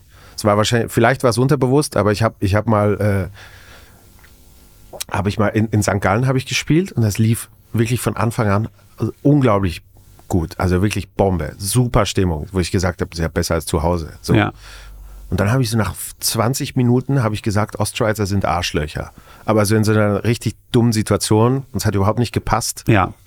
Und das sind halt alles Ostschweizer. Und dann hast du wirklich gemerkt, wie gleich so Stimmung 40 Prozent runterging. Ja. Und dann hast du 10, 20, 30 Minuten das wieder so langsam Ja, hochgearbeitet. ja. Und dann habe ich danach, habe ich ges- eben habe ich gesagt, ja, es war ein Fehler, aber habe ich das extra gemacht oder war das eben so ein Impuls? Wir brauchen mal, wir brauchen Zuschriften, tiefenpsychologische Zuschriften, Analyse dieses Verhaltens. Warum macht man sowas? Aber was, was ich von dir noch nicht weiß, du hast, du hast gesagt, du hast in, in Belgien studiert. Genau, so ein ein Semester, Erasmus-Semester habe ich Ja. gemacht. Ja. Natürlich. Ja, wieso? Nein, ich habe natürlich in Deutschland habe ich also ein richtiges Studium gemacht. Ja. Aber ähm, in Sachsen und dann bin ich ein Semester ins Ausland gegangen. Und, äh, und da hast du einfach mal Bock gehabt, äh, aufzutreten. Ja, ich hatte vorher äh, ganze Nummern geschrieben, die habe ich auch noch auf dem Computer. Die sind so richtige so Stand-up-Nummern, äh, habe ich äh, ge- im- auf Deutsch geschrieben und die habe ich mir nicht getraut, auf die Bühne zu bringen, weil irgendwie fehlte die Gelegenheit. Und ich habe gedacht, das kriegt noch jemand mit und so. Das ist ja, wäre ja schlimm, wenn das Leute. Und warum, warum äh, hast du das gemacht? Also wa- wo kam der Wunsch, das überhaupt zu machen? Der war schon immer da, immer schon. Also als Kind und so habe ich das. ge- Ich habe viel so Platten gehört. Otto. Heinz Erhard, Otto, Heinz, ja. genau. Und ähm, Jürgen von Manger, Das ist so aus dem Ruhrgebiet, so ein äh, Kenn ich nicht. Kabarettist gewesen. Kennst du ja, Christoph? Sicher, ja klar. Ah, voilà. Ja, Christoph, natürlich. Christoph, da hört man doch, kommt Irgendwann aus mal. Wuppertal. Ja. Weil, wie, wie war das nochmal, die Sendung, die er gemacht hat? Irgendwas war auf Reisen oder irgendwas? Techmeyers Erben. Genau, ja. Hm. Und der, der kam irgendwie, ich glaube, der kam aus Wanne-Eickel oder so? Recklinghausen? Ich glaube aus Recklinghausen. Auf jeden Fall aus dem Ruhrgebiet. Okay. Und das ist halt bei uns da um die Ecke gewesen. Und der, dann lagen da eben auch Schallplatten von, von ihm rum Mhm. in der Sammlung meiner Eltern. Und dann habe ich aber irgendwann auch so ähm, mir Sachen bestellt. Also ich war in so einem Comicladen. Kennst du noch diese Comicläden? Die gibt es ja jetzt, glaube ich, wieder, ne? Ja, komm wieder. Ja, Komm ja, wieder, ja. genau. Ja, ja. Früher aber war das ja auch- so ein Riesending. So war meine Kindheit äh, der, der Comics-Shop, Comics mit X. Natürlich. In Basel. Genau. Ja. Und bei uns, der hieß wahrscheinlich auch Comics, keine Ahnung, wie der Ja. hieß, aber der war da eben in Recklinghausen in der nächsten Stadt. Und das war immer so, da sind wir hin. Ich habe kaum Comics gelesen, aber ich fand den Laden, der hatte so ein, irgendwie was, ne, wie ein Plattenladen eben. Sch- Stinkt ja ein bisschen. Stinkt ein bisschen. Ja. Es hat diese eingetüteten Heftchen, die Ja, haben ja. Halt irgendwie sowas, irgendwie was auch was, äh, was äh, so Museales und so, das war irgendwie cool. Und dann hatten die eben da so Kassetten, die hatten Videokassetten, also Originalspielfilme aus Amerika, ohne sozusagen ähm, Übersetzung. Und, also in Seekam, ne? wir hatten ja PAL, das wird alles kein Mensch mehr verstehen. Ja, ja, äh, VHS. Ist äh, genau, es gab ja v zwei VHS-Standards, eben den PAL-Standard aus Europa Ja. und den Seekam-Standard aus Amerika. wa- Und den weiß ich sogar noch NTSC. äh, genau, NTSC, genau, stimmt. Ja. NTSC. Und Sekam war ja noch ein anderer, genau. Genau. Pal, es gab Pal, Pal, Sekam und NTSC, Richtig. genau. Und das war eben NTSC, vielen Dank. Und diese NTSC-Dinger konnte man mit einem PAL-Rekorder nur in Schwarz-Weiß abspielen oder gar nicht. Ja. Und dann habe ich mir da immer mal einen Film gekauft, weil ich es irgendwie cool fand, so im Original und dann immer ganz schlechten Qualität mir angeguckt. Natürlich, die Qualität war immer schlecht mit VHS, aber die war eben noch schlechter. Und da habe ich irgendwie so äh, Gefallen daran gefunden und dann habe ich da eben auch so Kassetten gefunden, ähm, äh, Stand-up-Comedy-Tapes aus New York. Und da war zum Beispiel Margaret Cho dabei. Und dann War, Echt? ja, genau. Und so ein paar andere halt aus den äh, Saturday Night Live-Zeiten. Und habe mir die gekauft und angehört auf äh, so richtig Audiokassette. Ja. Und ähm, fand das super. Hab nur die Hälfte verstanden, weil das natürlich auch richtig krasser Slang war. Und ich habe halt so Schulenglisch nur gelernt. Und da habe ich das so nach und nach mir darüber immer wieder angehört und so ein bisschen an der Arbeit und auch, glaube ich, wahrscheinlich irgendwie dieses Rezept so ein bisschen begriffen, wie das funktioniert. Ne? So ein bisschen zumindest. Ähm, warum die Leute lachen und so, keine Ahnung. Im Rückblick habe ich damals natürlich nicht gedacht. So. Ja, ja. Und dann habe ich irgendwie so immer, bei so, ich weiß noch, es gab so einen Moment, da war hat mein Onkel geheiratet und dann waren wir, ähm, sollten wir so ein Gedicht vortragen, haben uns alle geschämt, so die ganzen Cousins und Cousinen. Und ich habe meins irgendwie falsch vorgetragen und alle haben gelacht. Und dann habe ich äh, so gemerkt, dass es irgendwie funktioniert. Wenn man irgendwie was absichtlich lustig macht, dass es dann schön ist, wenn die Leute lachen. Ja. Und das waren so, die, ich glaube, die ersten Momente, wo ich realisiert habe, dass mir das Spaß macht. Und dann als Jugendlicher kam dann, dann kam halt RTL Samstagnacht äh, 1993 auf Ja. ähm, da war ich großer Fan, bin auch immer hingefahren, habe mich hingefahren lassen von meinen Eltern und von den Eltern meines besten Freundes. Wir sind gemeinsam hingefahren ins Studio und haben uns, in der Auf haben uns die Aufzeichnung angeguckt in Köln. Da Ah, echt? waren wir Im ja, Publikum? Ja, da war ich 14, 15. Das durfte man erst ab 16, aber Ja. wir sind heimlich rein. Und das war fantastisch. Und sind- Wir waren am Ende, habe ich mal irgendwann nachgezählt, bei jeder siebten Aufzeichnung im Studio dabei. Und es gab viele Folgen. Wir waren da, glaube ich, 15 Mal oder so. Es gab also über 100 Folgen. Und dann, ähm, da war dann, spätestens da war es klar, ne? als dann, das war diese große, dieser große Comedy-Hype, da wurden dann so, Rüdiger Hoffmann wurde total groß, Michael Mittermeier wurde Ja. groß und viele andere auch äh, in der Zeit so. Und dann war, das war ich angefixt, ne? Hab ich gedacht, das will ich auch machen. Die haben auch, die haben ja Sets gespielt, richtige Stand-Up-Sets. Das war die Ja, erste ja. Fernsehsendung in Deutschland, wo richtige Stand-Up-Sets gespielt wurden und zwar ohne Schnitt ins Publikum. Ja. Balder war Produzent und Ba- also Executive Producer Hugo Egon Balder und der sagte, er will keine Schnitte ins Publikum. Ja. Und es war die erste Sendung, die einfach nur den Stand-up gezeigt hat, fünf Minuten Sets oder so oder vier. Und das fand ich alles Wie- super. wie, äh, da habe ich erst das Wort Saturday Stand-up so Night- richtig, ge ge Ja. Mhm. dass es auch hier, fun- also der f- genau, wie Saturday Night Live, dass das Wort Stand-up auch hier verwendet wird, habe ich dann, ich habe dann heimlich von den Kameras die ähm, Abläufe geklaut äh, nach der Sendung. Und da hingen halt die Abläufe dran. Position 1 war halt Opening, Stefan Jürgens und Tommy Krapfeis oder so. Ne? Ja. Position 2 Stand-up, der und der. Ja. Und dann habe ich halt sozusagen dann mir so ein bisschen das studiert und so. Da habe ich auch ein Buch geklaut, wo die Texte drin waren einmal. Das lag halt im Altpapier, ne? Da habe ich mitgenommen. Ist verjährt, das Verbrechen. Und dann fing das so an, genau. Und dann kam halt irgendwann, ähm, als ich mein Studium abgeschlossen habe, habe ich halt Hugo Egon Balder angefragt als Zweitprüfer. Und dann hat er meine Diplomarbeit betreut, weil ich eben über diese Adaption von Saturday Night Live zu RTL Samstagnacht äh, meine Diplomarbeit geschrieben habe. Äh, echt? Ja. Also wie, wie man so eine äh, amerikanische Fernsehsendung in Deutschland dann an den Start bringt. Ja. Und dann bin ich halt, habe ich mich öfter mit ihm getroffen, so Interviews geführt und habe äh, viele, viele Lektüre und das alles so durchgearbeitet und dann so darüber eine Diplomarbeit geschrieben. Und dann war Hugo eben mein Zweitprüfer und wiederum, was weiß ich, zehn Jahre später saß ich bei Genial daneben Ja. im äh, Panel sozusagen. Bei, und das war halt dann so, dann haben wir uns wieder gesehen, Hugo und ich. Und das war natürlich, das waren so diese verschiedenen Kreise, die sich da geschlossen haben. Genau, so Full Circle Moment. Genau. Ja. Und dann als Comedian da zu sitzen, und der wusste damals schon, 2003, als ich äh, mein Studium fertig gemacht habe, habe ich ihm schon gesagt, dass ich äh, Stand-up machen möchte. Und dann, dass ich dann viele Jahre später treffen wir uns dann wieder und dann äh, wusste er, was ich gemacht habe und so, meinte er so, geil, du machst Stand-up in England und hier, super. Ähm, Dann war ich halt in der Sendung dabei und das war schon der Knaller. Ich muss sagen, Das war so einer der, für mich der wichtigsten Momente in der Comedy-Laufbahn bisher. ja, das kann ich mir vorstellen. Durch diese Vorgeschichte, ne? Warum gibt's, äh, warum gibt's RT Samstagnacht nicht mehr? Äh, die haben es nur fünf Jahre gemacht Eben. und äh, genau und er, ähm, die haben also eigentlich sollten alle Comedians ausgetauscht werden nach und nach. Ja, halt eben wie Saturday Night Live. Genau. Oder? Dass das halt so eine eigene Franchise Genau. wird. Und dann, man wollte die alle nach und nach äh, austauschen. Äh, dann war das Problem aber, RTL hatte schon die Werbezeiten für die nächste Staffel verkauft, mit der Garantie, dass die Comedians dabei bleiben.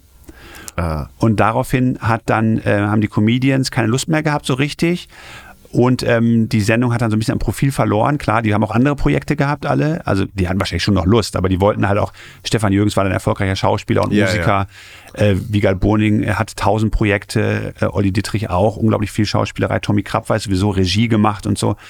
Und die wollten alle auch so ein bisschen ihr Ding machen und eben weniger eingebunden sein in diese, das war eine krasse Routine von Mittwoch bis, Mhm. Ja, ja. äh, bis äh, äh, von, von, von Dienstag bis Freitag immer. Naja, und dann äh, war, war die Chance vertan, dass man neue Leute da reinholt. Und äh, bei Balda im Büro saßen auf der Couch zum Vorsprechen für die nächsten Staffeln Pastewka, Anke Engelke, die saßen da alle. Mhm. Ja. Und die wollte er nehmen. Und das hat nicht geklappt, weil RTL, wie gesagt, die alte Truppe zusammenhalten wollte. Ah. Sonst Weil ich dachte mir eben, so von den Vorzeichen her, wäre das, äh, hätte das gut funktioniert, dass das bis heute, es hätte ewig laufen können. genau, Ja. bis heute läuft, ne? Genau. Und es lief eben nur fünf, ich weiß nicht, fünf Jahre. Fünf Jahre sind auch lang, ne? Das ist schon eine lange Zeit. Ja, ja, es ist, ist eine lange Zeit, ist er äh, für, ähm, ich glaube, die damalige Fernsehzeit, aber nicht so lange. Also da kriegst du schnell mal zehn Jahre hin, Ja, ja. wenn was funktioniert. So, jetzt, jetzt wäre es sehr lange. Jetzt wäre es sehr lang, ja. Ja. Aber gut, es war, also ich glaube, dass für jetzt alle Beteiligten das natürlich ähm, auch rückblickend eine super Geschichte war für alle. Ne? Das war so, also ein, zwei sind so ein bisschen untergegangen. Sabine Auland war am Anfang nur zwei, drei Folgen dabei. Ich weiß nicht, was die jetzt macht. Und am Ende war noch äh, Marc Weigel, hieß der, glaube ich, hieß er so. War noch kurz dabei, aber Ja. da ist dann, ich glaube, da so. Ne? Aber alle anderen sind halt dick im Geschäft. Ja, definitiv. Und ähm, also da, das heißt, bei dir war es immer schon klar und dann hast du in, in, in, äh, in Belgien mal die sieben Minuten gemacht. Genau, eben auf Englisch, weil das ja nicht anders ging. Ja. Ich war ja da irgendwie im Ausland. Und nur deswegen fing ich dann an, die, also dann fanden die das gut, der Veranstalter, und sagte, nächste Woche oder so in zwei, nee, ich glaube nächste Woche sogar schon, kommst du wieder, kriegst du 30 Euro oder was, oder 40 Euro für einen Auftritt. Ja, geil. Ja, Hammer, zweiter Ja. Auftritt bezahlt. Ne? Ja. Ich war, ich bin durchgedreht. Und kurz darauf haben die gesagt, wir machen eine Tour, wir machen eine kleine Tour durch Belgien. Belgien ist ja sowieso nicht so groß. Und dann meinte er, wir fahren zu so, wir machen in so Jugendzentren. Das ist in Belgien eine große Sache, Jugendzentren. Mhm. Wir machen in so Jugendzentren, machen wir eine Tour mit drei Comedians und einem Moderator und in einem Auto. Und wir würden dich gerne mitnehmen, so als den Exotic Factor. ne? Sogar, dass der Deutsche in Belgien der Exot ist. Und dann sind wir mit so einem mit so richtig geilen alten Saab oder Volvo, weiß ich gar nicht mehr, also ein richtig geiler alter schwedischer Schlitten, sind wir durch Belgien gefahren und es schneite. Es schneit eigentlich nie in Belgien, aber da war irgendwie kalter Winter und es schneite. Und dann sind wir da durch den Schnee gefahren und dann in irgendein so Jörthäus, ein Jugendzentrum, und haben da aufgebaut, hatten hinten im Kofferraum die PA-Anlage und Mikro und so und so einen Scheinwerfer, haben dann da aufgebaut und haben da halt eine Show gespielt. Und das war der Knall. Das heißt also, mein, innerhalb von den ersten, innerhalb der ersten sechs Wochen hatte ich schon den ersten kleinen bezahlten Auftritt und dann diese Tour, wo ich auch ein bisschen Geld gekriegt habe, nicht viel. Aber dann war ich auf Achse sofort mit den Leuten. Und es war halt der Knaller. Und da habe ich sofort Lunte gerochen und habe gedacht, okay, das ist es. Und das war halt auf Englisch und dann ging es auf Englisch immer weiter. Der, das Ziel wurde dann London, klar. Das war dann schon das Ziel. Ja. Das war eigentlich vorher schon so ein bisschen das Ziel, weil ich äh, so fasziniert war von der englischen Comedy halt und äh, dann auch englische Comedians kennengelernt habe in Belgien und eben den Comedy Store kannte in London von der, vom Schulausflug und vom Hörensagen Ja, ja. und so. Und dann war das immer so, das war so wie der Vatikan. Das ist ja auch so ein Full-Circle-Moment, wenn, wenn dann dein Name mit diesen, Ja, Wahnsinn, ja. mit diesen Buchstaben äh, rangepinnt wird. Genau, das war dann, genau, im Comedy Store, da dann plötzlich stattzufinden, das ist kaum zu beschreiben, muss man sagen. Ja. Was war es bei dir? Was war so, so ein Moment, wo du sagst, jetzt hier kommt gerade was zusammen, was zusammengehört oder das ist ein ganz Ja, Quatsch. großer Moment? Quatsch auch, ne? Weil bei mir war es halt eben so, ähm, ich weiß nicht wann genau, aber wirklich so eine der ersten Erinnerungen ist, ich, ich, ich sehe dieses große Kuh am Fernsehen und ich gucke mir all die Menschen an, die dort auftreten und so, halt die Fernsehsendung. Ja.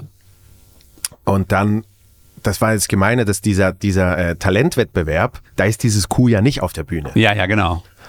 Das, das und zwar sparen- genau aus dem Grund. Genau, das natürlich, sparen sie sich auf. Ja.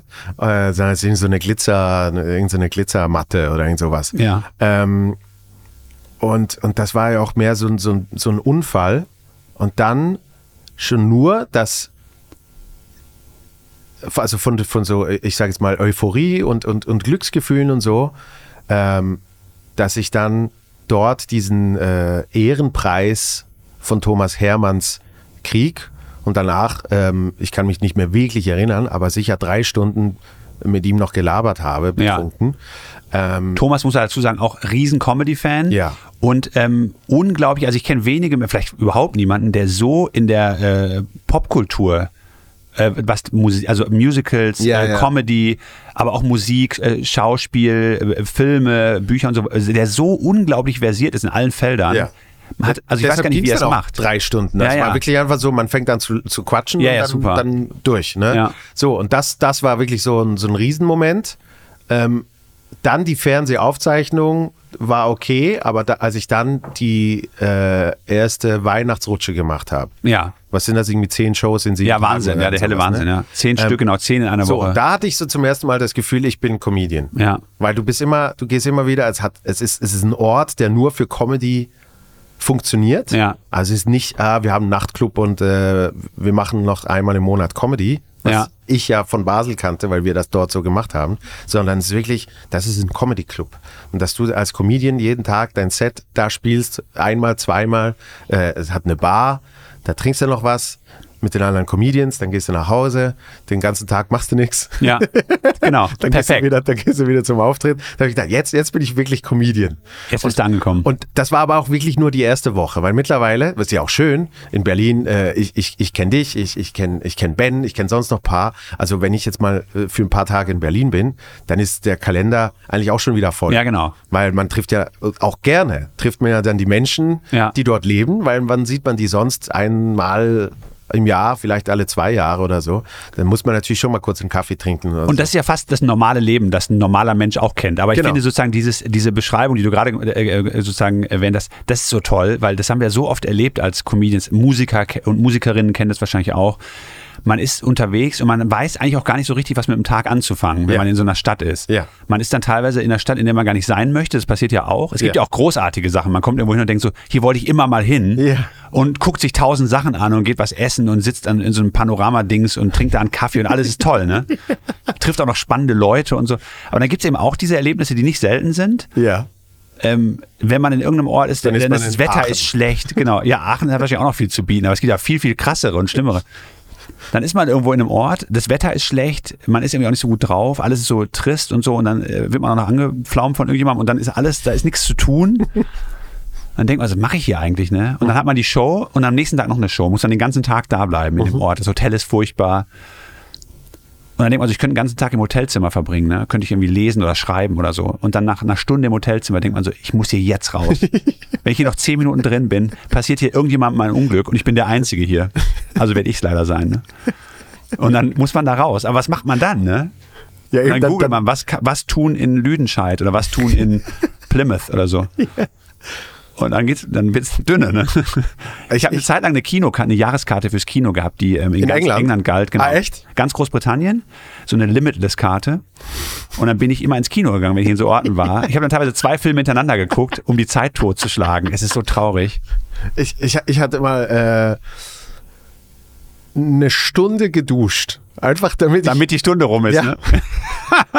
ich dachte, so was könnte ich jetzt. Ich dusche mal. Das ist Komm, super. Und dann wirklich. Dann ist die Stunde schon mal weg. ja, eben dann so, wie lange, wie lange schaffe ich es zu duschen, ohne dass es richtig scheiße wird? Es ist ja auch traurig, dass man mit Absicht länger schläft, damit der Tag kürzer ist. Das ist so schlimm. Oder dass man einfach schon um 17 Uhr beim Theater ist oder beim Club, bei einer Mixshow. Also als alle, ich möchte als erster da sein, dann, ne, dann hängt man da rum und dann fragen die Kellnerinnen sich auch. Und, und vor allem, machst du e- hier? Essen, alleine Essen ist ja auch immer so ein Ding. Ja. Das ist ja, ein Restaurant ist ja auch nicht, aber du bist ja nie eigentlich auch nicht nur Ich gehe allein ins Restaurant ständig. mittlerweile. Ja. Aber am Anfang, also ich konnte das nicht. Nee, ich, also ich mache das, das mal echt gerne schon von Anfang an. Ah, echt? Ja. Das konnte ich früher nicht. Aber dann war so die Lösung, war so ähm, Kaufhaus. Weil im Kaufhaus hast du natürlich so Food Corners. Ja. Und da Äh, hast Außerdem du- sind die ja überall gleich, die Ka- Kaufhäuser. Das heißt, es gibt einem so ein bisschen Halt im Leben. Genau, genau. Weil ich mag ja so Funktionstempel. Also Ja. weißt du auch so Airport Hotel und solche Sachen. Sowas mal so diese seelenlose, also Ja. warst du schon mal in Dubai, das wird dir gut gefallen. Nee, das, das, das habe ich Das noch hat nicht überhaupt keine hingekriegt. Seele mehr. Die haben die komplett Aber rauskommerzialisiert. du hast gerade in Dubai gespielt. Ja, ne? ja, ich war schon zu- zum dritten Mal da und ich glaube, aller guten Dinge und schlechten Dinge sind ja drei. Dabei bleibt es dann auch. Aber hat hat gut Kohle gegeben. Nee, eben nicht. Das ist ja der Trugschluss. Ach so. Die Shows sind super da. Ja. Und der Lifestyle, den man da als Comedian hat, äh, so mit Fünf-Sterne-Hotels und, so und i- tollem Essen, drei, viermal am Tag, super. Ja, ja. Äh, das Geld ist dafür aber nicht gut. Ah, okay. Ist eher so eine Art äh, Aufwandsentschädigung. Nee, ich aber hab man kriegt da- halt gute Flüge und so weiter. Also man hat da einfach äh, ne, einen Urlaub. Kauf- aber ja, schrecklicher okay. Ort. Naja. Kaufhäuser habe ich genutzt in sowas, zum Beispiel Sushi. Ja. Ist ja nicht ganz ungesund und da kannst du wenigstens dich mal hinsetzen. Im Kaufhaus. Ein bisschen was mit Ambiente. in schönem Shoppingcenter. Ähm, ja, aber eben so Zeit totschlagen, das ist eine. Also Kunstgalerie, ne? das ist so ähm, mein Ding, wenn ich in eine Stadt gehe, die eine, das ist eine äh, Stadt, die eine gute Kunstgalerie hat, dann gehe ich dahin und das sind ja auch immer ein paar Stunden, die draufgehen. Das ist super. Ja, aber das, nee, Pro- das Problem, also gehe ich auch hin, aber das Problem ist, bei mir ist das nicht ein paar Stunden. Weil ich bin so ein, ich bin so ein äh, ADS-Kunst-Konsument. Ach echt? Ich Du guck- fliegst da so durch oder ja, was? ich gucke mir ein Bild so zwei Sekunden an. Ja? Und Wenn, wenn, wenn mir ein Bild was gibt, dann sind es vielleicht 20. Ja, aber die Leute, also ich meine, ich gucke mir, die, ich guck mir die, die Bilder sind natürlich toll, Ja. aber ich gucke mir auch die Leute an. Weil das Ja, ist ja, gut. Das ist natürlich, aber das finde ich äh, alleine nicht so lustig wie Der eine hatte einen Klettverschluss. Aber zum Beispiel jetzt mit meiner Freundin war ich an, Achtung, es g- gab eine Messe in, in Zürich, die hieß Man's World. Nein. Ja. Und da habe ich gesagt, da muss ich hingehen. Da war ich mal. Weil du hast gesagt, ich nehme meine Freundin mit, weil it would be nothing without a woman or a girl. ja, siehst du? Finde ich konsequent. Und, und ich dachte, ich dachte, wir gehen wegen den, wegen den Ausstellern, weil Ja. irgendwie vielleicht kriegst du noch, keine Ahnung, einen geilen Weekender oder ein tolles Bartöl oder irgend sowas männliches. so als Gesch- Geschenk dann oder was? So als Nee, einfach vielleicht wirklich so ein zum bisschen Kaufen. Shopping. Okay, ja. ja. vielleicht, vielleicht finde ich noch eine, eine gute Hose, weil mich kackt immer Hosen kaufen an. Hosenkauf ist furchtbar. Ja, eben. Aber ich habe dann nach zwei Sekunden gemerkt, und also wir beide natürlich, wir gehen nicht wegen den Ständen und den Ausstellern, wir gehen wegen den, wegen den Besuchern. ja natürlich. Und zwar waren das wirklich alles so Männer. Ja, Ja. aber weißt du, die, äh, jetzt das ganze Spektrum von richtigen Männern. Ja. Also so von Hardrock über so super Nerd, der sich aber richtig als Mann fühlt. Und ohne Scheiß, ich war, glaube ich, zwei Sekunden war ich am Anstehen bei der Pommesbude und dann einfach einer hinter mir schon. Bäh. aber volle Kanne. Was meinst du, wie männlich der sich gefühlt hat? in dem Moment? Ich finde ja auch nichts spannender als Männer, für die Männlichkeit ein Thema ist. Das finde ich total spannend. In alle Richtungen, wie du schon sagst. Ne? Super. Aber jetzt, ich habe eine Anschlussfrage. Ja. Warum ist denn Hosenkauf so schrecklich? Ich finde es auch ganz furchtbar. Ist es, weil man sich so entwürdigend da die Schuhe ausziehen muss und dann die Hose? Ja, und dann musst du irgendwie Immer so wieder? barfuß irgendwie kurz zwei Schritte raus in, in, in weil in der Kabine kannst du ja noch nicht richtig erkennen, ob die Hose jetzt sitzt. Dann musst du ja, Ja, in so einen ne? großen Spiegel, musst ein bisschen weiter, dann musst ja auch mal zwei Schritte gehen.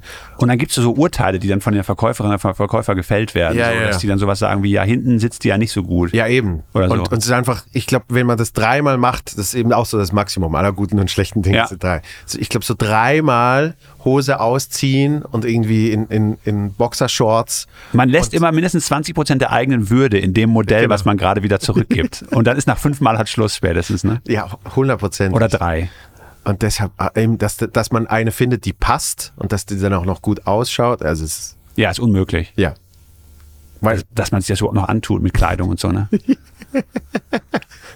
Bodypainting. Zu, zurück, äh, zurück zu äh, äh, London. Das war das Ziel. Ja. Also du hattest die Tour, dann hast du noch fertig studiert. Ja, ich habe studi fertig studiert und dann nebenbei die Auftritte gemacht und dann äh, gearbeitet richtig. Also nebenbei immer Stand-up gemacht. Was hast du gearbeitet? Ich war Game Show Producer. Nein. Ja, Wo? erst in München, dann also kurz in Köln, dann in München, dann in Budapest und dann in Buenos Aires. Was? Ja. Aber das ist ja an sich schon ein Job, den viele gerne hätten. Ja, es war der Knaller. Ich habe es geliebt. Und habe nebenbei Was immer war's für Stand-up eine gemacht. Gameshow? Das waren viele verschiedene. Ach Wir haben so. so, also das Bekannteste, was wir gemacht haben, war eine Zeit lang Glücksrad, haben wir gemacht, eine Ja. Zeit lang.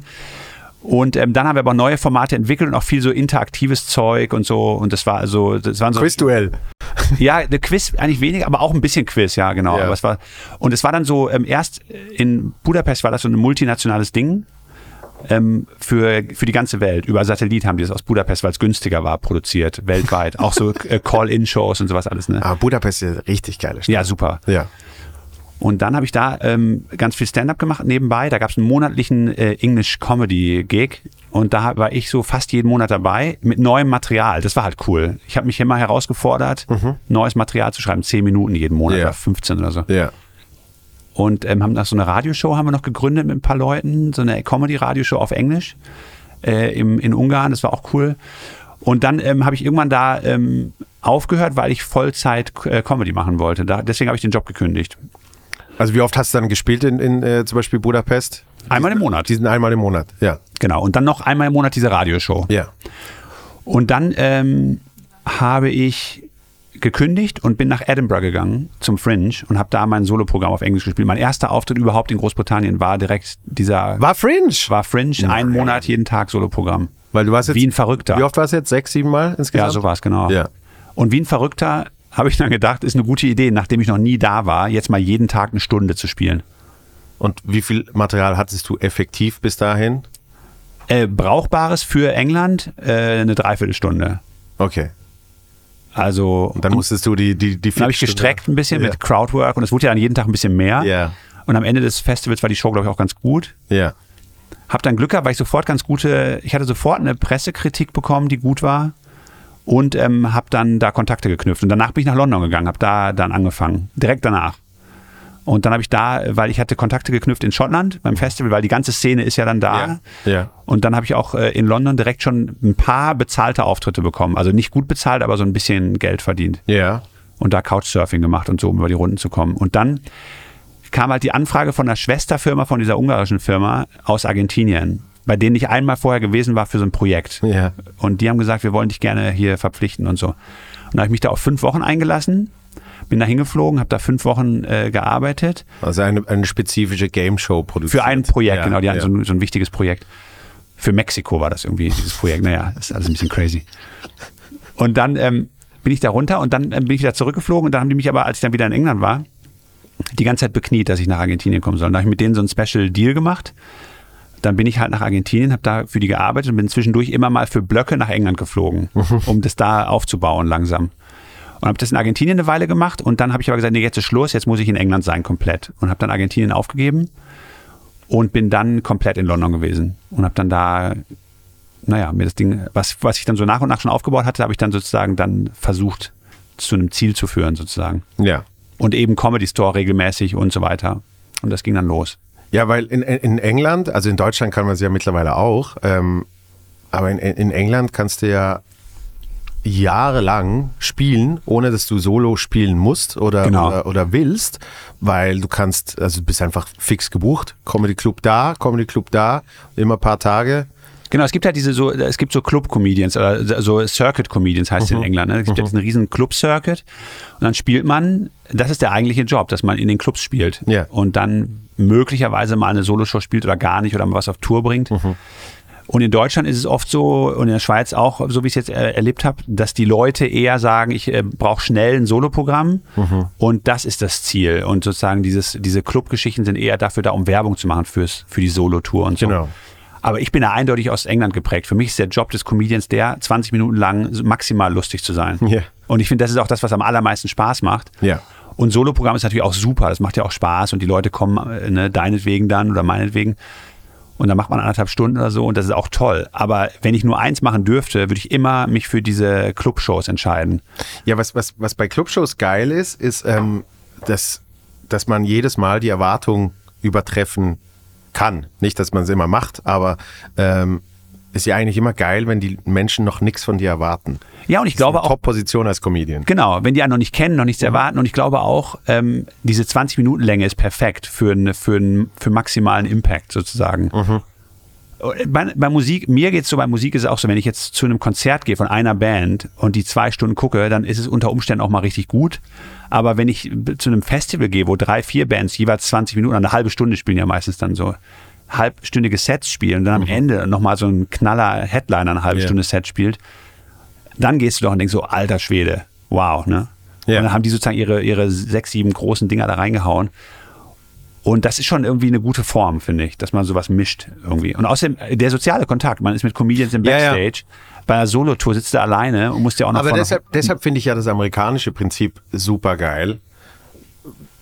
Bei Headlinern eine Stunde, Ja. wenn, sie, wenn sie Bock haben, vielleicht auch 70 oder so. Und die haben aber noch Feature Act und Opener. Genau. So, und vielleicht sogar noch einen Host. Ja. Das heißt, du machst dann eigentlich eine Mixed Show mit äh, ganz klar einem Namen. Und das wäre bei uns dann eben so das, das Äquivalent zu Solo. ne? Genau, ja. Und da, das finde ich schon sehr geil. Das ist auch gut, ja. Weil dann hast du ein langes Set, da kann man auch ein bisschen was aufbauen. Ähm, und trotzdem gibt es noch diesen, diesen äh, eben Diesen sozialen Aspekt so genau, ein bisschen, diesen ja. Clubfaktor. Und ähm, ja, sind, sind wir dran in der Schweiz, dass das langsam kommt. Ja, ist gut. Also alleine, dass schon Support so langsam äh, Einzug hält. ja. Das finde ich schon geil. Weil sonst ist eben, äh, ja, wenn man ganz alleine ist, äh, Es ist so traurig. es ist so wirklich so traurig. Man ist dann allein unterwegs und sitzt da und dann kommen auch noch die Veranstalter und die meinen es ja gut. Aber dann kommen dann die machen sie noch ganz- Programm für dich. Genau. Ja, ja. Oder, oder, oder die kommen, ja, wir holen sie dann um 17.12 Uhr vom Bahnhof ab. Und dann Ja, die so, nee, nee, genau. nee, nee, ich, Ja, ja. möchte- ich komme alleine dahin. Ne? Nee, nee, ist gut, machen wir gerne. Ah, okay. Und dann kommen die und dann im Auto erzählen, dann, das, das funktioniert halt nicht. Ne? Und dann, dann macht man da diese Show und dann im Backstage, dann kommen die noch ein paar Mal rein, reden die ganze Zeit mit einem. Man denkt sich eigentlich, entweder möchte ich gerne mit Comedians hier abhängen oder komplett alleine sein. Ja. Aber das geht gerade so nicht. Ne? Und Oder nach der dann Show noch haben wir noch einen Tisch Abendessen. bestellt, genau. Danach gehen wir noch Forelle essen, die ist immer sehr lecker beim, beim Peter Müller nebenan. Und das, das mögen alle Typ. Comedians immer total gerne, hat sich noch keiner beschwert. Ja klar, aber jeder hat abends ins Kissen geweint, weil es so schrecklich war. Aber beschwert hat sich noch keiner. Man beschwert sich ja auch nicht. Nein, man beschwert sich nicht. Nee, man sagt, Man trägt den Schmerz in sich und geht dann ins Hotelzimmer. Der verlässt diese vier Wände nicht. äh, wie weit sind wir eigentlich? Ich muss mal gucken. Hast du das Gefühl, es zieht sich langsam? Nee, überhaupt nicht. Überhaupt nicht. Ja, locker, locker. Wir haben noch ein bisschen. Wir haben noch ein bisschen. Sehr gut. Wenn es für Christoph auch okay ist, weil er, hat- er hat eigentlich Arbeitstag, weißt du? So einen richtigen Arbeitstag, nicht, Ja? so, nicht so das hier. Nicht so ein Arbeitstag. Nicht so wie wir. Genau. So, was hast du heute gemacht? Ja, viel gearbeitet. Ja. Nein, Man ist einfach mal an der Sonne gelegen, hat sich was ausgedacht. Genau, eine Idee gab, reicht. Für, wenn ich eine Idee pro Tag habe, sind das 365 im Jahr. Finde ich eine Menge. Fast schon zu viel. Wie soll ich die alle sortieren? Okay, ähm, ich, ich habe ja dein Buch gelesen, da, da, deshalb weiß ich so zwei, drei Geschichten auch von, von, von England. Ähm, aber was ich, was ich äh, geil fand, ist, äh, oder was ich geil finde, ist, was ich geil fand, gehabt. Geil gefan- gefunden zu- gehabt habe. Gefunden, gefunden gehabt zu Hatte. haben. Ähm, du hast ja zum Beispiel äh, n- eine Managerin erfunden Genau. in England. Ja, Du weil hast einfach als, als die Mails Ja. geschrieben. Nicht Das- telefoniert. das war nee, genau, das war eine ganz, es war eigentlich eine düstere Zeit, so ein bisschen, also jetzt nicht so schwermütig, aber sozusagen düster im Sinne von was die Karriere anging, weil ich hatte so am Anfang so ein bisschen Momentum in England, weil ich da so ankam und natürlich jeder Club findet es cool, wenn jemand neu auftaucht und schon ganz gut ist. Ja. Bei mir war das halt, ich hatte ja im, in äh, Ungarn und Belgien und so viel Erfahrung gesammelt Ja. und auch viel Material sozusagen äh, äh, äh, durchgespielt und immer wieder verschiedenes Publikum bespielt und dann den, äh, das Festival in Schottland gemacht. Und dann kam ich nach London und hatte also schon irgendwie viel Bühnenerfahrung und war, glaube ich, schon ganz okay so als Ja. Comedian, als nicht ein totaler Anfänger. Und ich tauchte eben neu auf.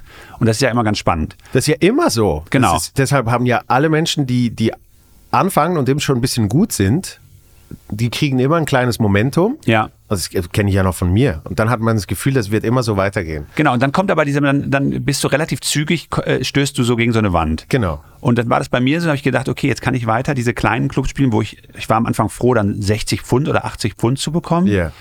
äh, für einen Auftritt, aber dann ging es nicht weiter. Dann war ich, hätte ich nochmal bei dem für 60 Pfund spielen können, okay, alle zwei Wochen oder so. Und Ja, am Ende ja, ist ja. es dann so, nach ein paar Monaten sieht man dann so, also richtig viel Geld kommt nicht rein. Ähm, was ist der nächste Schritt und so? Und ich brauchte den nächsten Schritt unbedingt, weil sonst wäre das irgendwie alles. Äh, ich habe auch gesehen, dass da Leute festhingen auf so einem bestimmten Niveau, auf einem sehr niedrigen Niveau finanziell, weil ich so dachte, das, das ist nicht gut, ne? Und dann ähm, habe ich gedacht, was mache ich jetzt? Und dann habe ich mich umgehört, versucht, die Szene zu verstehen und habe gesehen, dass die eigentlich, man braucht Management, man braucht eine Agentur. Man kann die nicht einfach anschreiben und so. Und dann haben mir eine, einige Agenturen habe ich angeschrieben, dann haben die gesagt, ja, wir kommen dich mal da und da angucken. Dann kamen die gar nicht. Oder die kamen dann irgendwie und haben, waren dann schon wieder weg. Und das war alles ein bisschen so, ich habe gemerkt, keiner hatte da so großes Interesse an irgendwas, habe ich das Gefühl gehabt. Ja, man wartet ja nicht darauf. So. Das hatte auch ohne mich funktioniert. Genau. Sogar ganz gut. Und dann habe ich gedacht, es geht so nicht weiter, weil ich kriege nicht die tollen Auftritte, weil die Leute mich nicht kennen und ich keine Agentur im Rücken habe. Und ich kriege keine Agentur, weil ich keine guten Auftritte habe, wo die mich sehen könnten. Die kommen mal nicht zu irgendeinem Schrottauftritt. Ne? So, die kommen mal nicht in irgendeinem Kellerraum und setzen sich dahin, weil die Im- genau im- wissen, das kann auch richtig Im, im, schmerzhaft Hinterhof, Im Hinterhof von dieser Bar haben, Genau. wir, noch- haben wir noch zwei Euro Paletten. werden. Ja, und die wissen ja, die sitzen dann da auch zwei Stunden. Das ist ja auch Lebenszeit, die man nicht zurückkriegt im Zweifel. Ne? Na, und dann äh, habe ich halt eben äh, einfach eine Agentin mir ausgedacht so und die hat dann äh, aus, ich habe da in, unterm Dach gelebt, unter, in so einer kleinen Kammer, Äh, ganz lustig in der Zeit. Und dann habe ich da in dieser Kammer gesessen und habe dann E-Mails verschickt von ihrer Adresse, Christine Cole hieß die, diese, dieses Mädel. Und die hat die dann verschickt ähm, äh, und k- mich angepriesen. Und die Resonanz war viel besser. Ja. Weil plötzlich äh, die dachten, das wäre eine Agentur, weil keiner weiß, welche Agenturen es alles gibt. Ne? Es Ja, schreibt ja. einfach irgendeine Frau von irgendeiner Agentur. Wie hieß die Agentur? Weiß ich gar nicht mehr. Ich müsste mal in meinen alten E-Mails nachgucken. Die hat auf jeden Fall eine eigene E-Mail-Adresse dann gehabt und irgendeinen Agenturnamen, so einen ausgedachten, der Ja. so klingt wie halt jeder Agenturname. Ja. So, was ist ich, Studio 5 oder was, keine Ahnung. Ne? So. Und hat die geschrieben. Und dann habe ich so ein paar Auftritte bekommen, die ich sonst nicht bekommen hätte. Und das war natürlich super. Da habe ich gemerkt, was das für, also was für ein Bullshit diese ganze Entertainment-Welt eigentlich ist. Spätestens da war mir das klar. Ja, ja. Das ist alles heiße Luft. Ne? Ja, klar. Und das habe ich irgendwie gut gefunden. Ich habe gedacht, spiele ich eben mit bei heißer Luft. So. Ist ja auch schön. Man muss ja einmal durchblickt haben. Ne? Deswegen, ich glaube, ich bin wirklich durch die Fernseherfahrung und durch diese Zeit bin ich so ein bisschen so äh, abgehärtet, was die Szene angeht, weil ich, viele Comedians nehmen das so ernst alles. Die sehen dann, oh, guck mal hier, was weiß ich, sagen wir mal, Kristall ist jetzt total berühmt oder Mario Barth oder, Ja. ne, oder jetzt Felix Lobrecht oder andere. Und dann denken die so, ja, ich will das auch. Ne? Das ist so Ja. deren erster Gedanke. Die beziehen das alles auf sich und werden dann sauer, dass sie selber nicht so erfolgreich sind und Ja. denken so, ja, aber mir wurde doch auch was versprochen und der hat mal gesagt, die wollen eine Show mitmachen, es ist nie passiert und tausend Dinge, ne? Haben wir alles schon hundertmal gehört. Und ich denke dann, ich bin dann echt immer entspannt, mich tangiert sowas null, ne? Ich denke so, ich freue mich, die machen da ihr Ding und so, ich mache mein Ding. Und wenn mir einer sagt, wir wollen dich einladen in die Fernsehshow, das ist 90 Prozent sicher, dass es klappt, dann höre ich, ja, es wird nichts, ne? So, weil 90 Prozent ist null, ne? Ja, ja. In der Fernsehwelt. Wenn einer sagt 100 Prozent, dann musst du immer noch denken, ja, könnte klappen, ne? Ist 50-50. Genau, dann sagst du, ich glaub's erst, wenn ich da bin. Genau. Ja, ja. Und weil ich selber ja eben, wie gesagt, Ich, ich schreib's mal in den Kalender ein. So. Genau. Und du ja auch durch deinen Familienhintergrund äh, Hintergrund wahrscheinlich und durch deinen frühen Start kannst du auch die Szene gut einschätzen, oder? In der Schweiz schon. De Deutschland, ist, äh, Deutschland ist immer sehr schnell im Wandel. Ja? Ja. Inwiefern? Ja, also klar gibt's da auch so ein bisschen so festgefahrene, äh, ähm, ich sage jetzt mal Mechanismen, aber ähm, die, die Wellen sind natürlich, sind natürlich stärker in Deutschland. Wie, Weil es alles ein bisschen größer ist. ja einfach, klar, ne? Ja. das halt... Ähm, also Und weil ein- wir keinen Humor haben. Aber ansonsten ist es auch recht ähnlich. Nee, also finde ich ja überhaupt nicht. Ich Nein, finde ist ja, ja auch Quatsch. Ich, ich finde vor allem stimmungsmäßig ist Deutschland sehr geil. Ja, also die, do- äh, diese, dieser schlechte Ruf der deutschen Comedy-Szene ist natürlich totaler Unsinn. Ja. Mittlerweile ist so viel passiert. Und stimmungsmäßig klar. Also ich meine, es ist, es gibt so g- wahnsinnig gute Shows in Deutschland, ne? Und es gibt so wahnsinnig gute Comedians, Ja. klar. Also es gibt natürlich auch äh, gewisse, also der, Deutschland hat halt schon, aber das ist in England nicht anders, hat so Gravitationszentren in der, S- in der Industry sozusagen. Jetzt wird es total technisch, ne? aber ähm, dass man sagt, die bewegen schon viel. Also in, in Deutschland gibt es halt so als ein, zwei, drei große Agenturen und Produktionsfirmen Ja. und Sender und so. die dann schon viel bewegen und die viel Einfluss haben. Und das kann man dann teilweise echt, die Methoden kann man schon hinterfragen. Ja. Klar. Und teilweise sind die Methoden auch irgendwie, ähm, was das Ergebnis am Ende angeht, dann nicht zielführend. Mhm. Klar. Aber das ist in England nicht anders. Da gibt es auch dann bestimmte, das ist nicht die Motivation immer nur Qualität. Ja, klar. Klar. Aber das darf man nicht persönlich nehmen. Ne? Also genau wie dieses, wenn jetzt jemand Nee, äh, eine und- Million TikTok-Follower hat, Ja. dann kann ja nicht ein- ein 50-jähriger Comedian im Backstage, der das hört, denken, so eine Scheiße, ich will auch eine Million TikTok-Follower, wie kriege ich das auch hin? Er muss einfach entspannt bleiben, sich noch einen Rotwein bestellen und sagen, ich bin da raus. Ich habe damit gar nichts zu tun. Ne? Also das ist schon wichtig, sich da abzugrenzen. Das führt sonst nur ins Elend. Ja, klar. Ja, aber das, das ist ja auch, ähm, das ist ja auch irgendwie das Entscheidende, dass äh, man hört natürlich immer nur von den Menschen, aber das ist ja nicht mal ein Prozent. Genau. Das ist ja nicht mal ein Prozent von der Szene.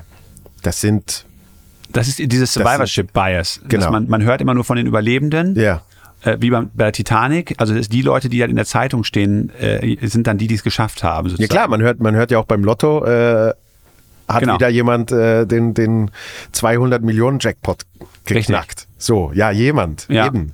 Und die anderen äh, 100 Millionen, die mitgemacht haben, Wobei das die viel bessere Titelgeschichte wäre in der Zeitung, ne? Äh, äh, Peter F. Scheiße, schon wieder verloren. Ne? Sti- äh, Peter F. ist stinksauer, geht in seine Stammkneipe und Nee, vor allem- bestraft sich selbst. hatte, hatte fünf von sechs richtigen und nur 13,70 Euro. Genau, und steht mit so Dafür. einem Schild vor der Lottozentrale und sagt, äh, das macht ihr doch mit Absicht. Und So. Das wäre doch die viel bessere Geschichte. Betrug, es gibt keine Gewinne. Genau. Ich glaube nicht dran. Genau. Ähm, nee, aber das ist natürlich eben auch bei, bei äh, eben in der Schweiz ist das alles n- viel näher beieinander, aber England wie, wie Deutschland, wie auch USA und so, das, das sind dann am Schluss, ist das eben vielleicht ein Prozent, wenn überhaupt, weil das sind dann die Namen, die eben alle kennen, die sich irgendwie mit der, mit der Szene befassen. Aber dann kann ich eben, in Deutschland kann ich sagen, ich kenne sicher 50 gute Comedians, die kann ich äh, irgendjemandem sagen, der oder die sehr Comedy interessiert ist, kennt den Namen nicht. Ja. Und ich kann sagen, sind aber super. Also echt geil.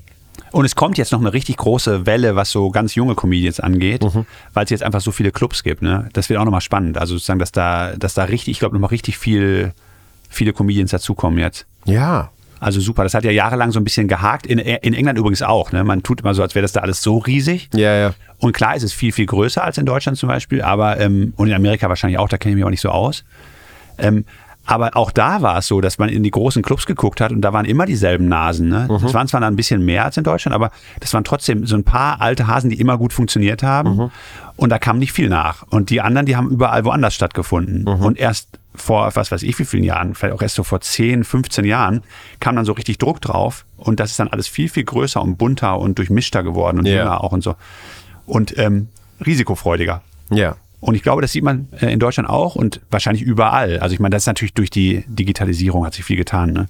Die Leute haben einfach viel mehr Zugriff Ja, ja. auf Comedy und jeder kann Comedy machen, auch ohne in einem Club aufzutreten. Man kann ja dann erstmal Videos posten und man kann, man kann im Prinzip, es gibt so äh, verschiedene Wege in die Szene. Ja. Früher gab es nur diesen einen Weg. Ja, ja. Ne? Früher, früher musstest du eben ähm, am richtigen Ort mal einen Spot kriegen und dann mussten die sagen, äh, Ja, man musste auf der Bühne lustig sein. ja. Und das ist ja jetzt nicht unbedingt nötig. Aber das ist ja, äh, es ist ja in der Musik dasselbe. Früher musstest du einen Deal mit einem Label haben, Genau. dann konntest du überhaupt äh, erfolgreich Musik machen. Und jetzt kann es sein, dass wenn du n- äh, zum Teil nicht mal einen ganzen Song hast, wenn du gute 10 Sekunden hast, die auf TikTok viral gehen, dann kannst du den Song nachschieben. Ja, ich habe letztes Wochenende, mit, das ist Wahnsinn, ich habe letztes Wochenende mit einem äh, mit dem Soundtechniker in so einem Comedy-Club gesprochen in England und der meinte, ähm, er ist auch Musikmanager, also der ist so Tourbegleiter, Ja. bei, bei, nicht Manager, Tourbegleiter. Und ähm, der hat erzählt, letztens hat er sich eine Band angeguckt, die haben gespielt, riesengroß, Royal Albert Hall oder so in der Größe, ne? Ja. Mhm. riesig. Und die waren TikTok-Stars. Und die hatten also jetzt bei TikTok einen Song, äh, der halt viral gegangen ist. Ne? Ja. Und dann haben die das Ding ausverkauft, ne? was weiß ich, wie viel tausend Leute. Und er war da bei diesem Konzert. Er meint so, die kamen auf die Bühne, alle sind ausgerastet, Ja. als hätten sie den Messias persönlich gesehen, durchgedreht.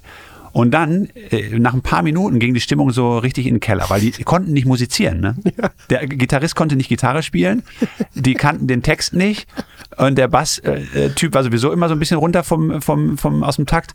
Der Drummer hat sich auch so abgemüht, es war, passte alles nicht zusammen. Ne? Und die vor allem kannten ihre Nummern nicht, haben abgelesen und so. Und dann kam halt nach, was weiß ich, nach 40 Minuten oder so, kam dann der goldene Song. Ne? Und da meint er, also sowas hat er noch nicht erlebt. Das war wie Silvester, Weihnachten und WM-Finale in einem. Ausgerastet alle, ne? Der ganze Laden ist wie so eine Eruption an die Decke. Und dann war natürlich die Frage, die ich danach gestellt habe, die offensichtliche, was passierte im Anschluss, ne? Ja. Nach dem Song. Also, das Thema war durch, ne? Da war nichts mehr zu retten. Es war einfach so, die haben das dann zu Ende gespielt, es ist immer schlechter geworden. Und dann haben sie am Ende den Song nochmal gespielt. Ah, Dann sind alle gegangen. Geil. Und er meinte, sie kommen nie wieder, die Leute, ne? Genau. kommen nie wieder, die Zuschauer. Genau. Aber es ist natürlich auch nur ein Beispiel von vielen. Bei, bei Comedy ist das vielleicht nochmal anders, aber es hilft schon, lustig zu sein, glaube ich. Oder? Ja, natürlich. Und es, es hilft ja auch, die, die, die, äh, die Erfahrung ein bisschen mitzutragen. Also ich, ich, ich bin ja Fan von äh, zuerst sich die Fähigkeiten anzutrainieren und dann zum Beispiel, wenn man will, auf Social Media Gas zu geben. Das finde ich jetzt sehr konventionell. Ich finde so erstmal Erstmal, erstmal richtig. erstmal auf den Marktplatz Erstmal stellen und richtig rumschreien. Reichweite, ja. Genau. Und dann das Produkt an Mann bringen. So. Aber es gibt ja wirklich sehr oft die Geschichten von eben, man muss noch irgendwie was zusammenschustern. Ja. Weil eben eigentlich noch zu früh. So, äh, man hat, keine Ahnung, man hat gute 20, na heißt super. Und ab, ab äh, übernächster Woche bist du auf Solotour. Genau. Und ist alles schon ausverkauft. Ja. Viel Spaß. Das ist ja furchtbar. Aber es gibt ja auch diese, was man jetzt sieht, früher haben die, also es gibt, gab immer die, äh, äh, die Z- Comedians auf der Bühne haben entweder gespielt fürs Publikum oder für sich selbst. Mhm.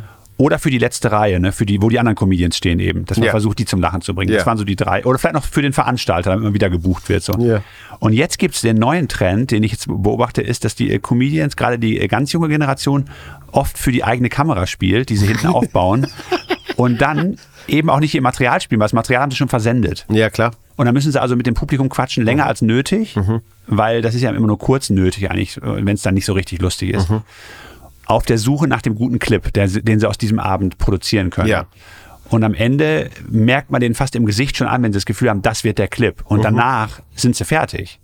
Oder machen dann noch Material. Aber Ja. die, die, das Ziel ist, in die eigene Kamera hinten diesen Clip zu erzeugen Ja, ja. und den dann zu posten. Und das dann jeden Abend. Ja. Und ähm, ob das so ideal ist, muss man mal abwarten.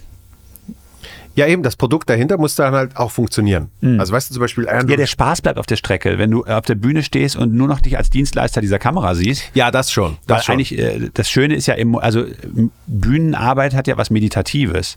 Man ist ja äh, präsent und anwesend in dem Moment. ja, ich sage immer, es ist Urlaub für mich. Ja, ist Urlaub. Ja. Von allen Sorgen und allen Gedanken. Ja. Man ist ja da so einfach zen, ne? Ja. Und vor allem, das, das, das kriegst du sicher nicht hin, wenn du eine Kamera hinstellst äh, und, und versuchst für die irgendwas hinzukriegen. Genau. Ähm, gibt äh, ja auch nicht jeden Abend, aber gibt diese Momente von wirklich jedem Welle reiten, wo einfach irgendwie alles funktioniert. Und da ist nie eine Kamera dabei. Wenn du eine Kamera Genau. aufbaust, hast du immer den schlechtesten Auftritt. Deswegen hast du dann jeden Abend den schlechtesten Auftritt. Also Kameras sind kein guter Begleiter. nee, aber das dann auch eben, äh, alles äh, improvisierte funktioniert und, und das Bit ist auf einmal völlig anders. Genau. Äh, es, äh, normalerweise erzählst du es so, aber irgendwie an dem Abend hast du, hast du Bock, äh, komm, ich mach's mal ein bisschen anders. Und das ist so magisch, ne? Ja, und dann funktioniert's auch. Und Ja. dann hörst du die Aufnahme an, sagst irgendwie, ich glaube nicht, dass ich das nochmal so hinkriege Ja. oder es macht gar keinen Sinn. Genau. Aber hat an dem Abend gut funktioniert, Ja. weißt du so? Und, und eben, ich glaube, das, das kriegst du gar nicht hin. dieser Gedanke, wenn man auf der Bühne steht, alle lachen, ist so ein bisschen ja albern auch teilweise, wenn die Leute sich so reinsteigern, was ja. Mhm. Ja. das Schönste ist. Und man selber lacht ja dann sogar mit Ja. äh, auf der Bühne. Und dann habe ich schon oft diesen Gedanken, dass ich so denke, ich weiß auch nicht, warum wir alle gerade lachen, aber es ist super, ne? Ja. So, es ist, ergibt gerade keinen Sinn. Das ist die Symbiose. Ja. Das, das liebe ich. das ist super. Ja. Weil eben genau, wie, wie du am Anfang gesagt hast, die, die, den Fehler etwas auswendig zu lernen, Ja. dann ist es ja, auch wenn die Menschen, auch wenn es gut vorgetragen ist, spüren die Menschen trotzdem noch diese vierte Wand. Genau. Dann ist es ja wie ein Theaterstück. Richtig. Dann ist es nicht kommunizieren. Ja, und dieser, ich glaube, der Trick, ich weiß nicht, wie du das machst, wenn du dir was Neues überlegst. Ich überlege mir, wie ich die Pointe formulieren möchte. Die überlege ich mir aber genau, diese Formulierung. Ja. Aber der Weg dahin, den lasse ich mir frei. Ja. So, ich weiß aber genau, also, so, wenn da so zwei, drei Pointen sind auf dem Weg, im Idealfall halt irgendwie drei beim Mhm. Ja. ersten Mal und eine gute Schlusspointe, dann f- formuliere ich mir die Schlusspointe genauso, wie ich sie haben will. Ja. Und die versuche ich mir einzuprägen. Weil da ist ja schon wichtig, wie sie sitzt so, Mhm. ne? Und wie die, dass dann das letzte Wort lustig ist und so. Aber der Weg dahin, den würde ich mir immer frei halten. Da weiß ich den Gedanken dahinter, aber nicht die genaue Formulierung. Ja. Oder? Und dann bleibt man frei und dann hat man so das Gefühl, dass Ich man da. habe hab nicht mal die Pointe formuliert. Ich Auch hab, nicht? Nee, ich habe zum Teil so, ähm, also zum Teil weiß ich, es ist eine Geschichte und dann habe ich vielleicht die Pointe, äh, weil ich weiß, dass das der lustige Schluss von Ja. der Geschichte ist. So. Aber ähm, manchmal ist es wirklich mehr eben auch so eine, eine Beobachtung oder was weiß ich. Und mit dem Druck auf der Bühne, Mhm. mit dem Rücken zur Wand zu stehen, da kannst du darauf vertrauen, dass da was bei rumkommt, ne? ja, manchmal kommt auch nichts. Ja. Aber f- eben dafür ist es ein Open Mic Auftritt. Ja. Klar. Ähm, aber der Druck ist dann wirklich, jetzt muss irgendwie was Lustiges passieren. Jetzt muss ich da irgendwie rauskommen. So. Super. Auch wieder aber, diese Drucksituation. Ja, eben. Aber zum Teil habe ich auch schon gemerkt, dass das, das sagt zum Beispiel auch Frank immer, sagt, du hast zum Teil Geschichten, die haben gar keine Schlusspointe. Aber ich merke gar nicht, wenn es fertig ist, weil du bist dann in der nächsten. Ja. Aber es ist irgendwie eben, weil der Weg macht Spaß und äh, das Ziel ist gar nicht so wichtig. Ja, und die Gedanken dahinter sind Genau. ja toll und unterhaltsam und Ja. so, ja. Frank übrigens auch sehr lustig. ja, sehr super. Lustig. Äh, Auch also einer von vielleicht drei Schweizern, die in Deutschland äh, regelmäßig zu sehen sind, ne?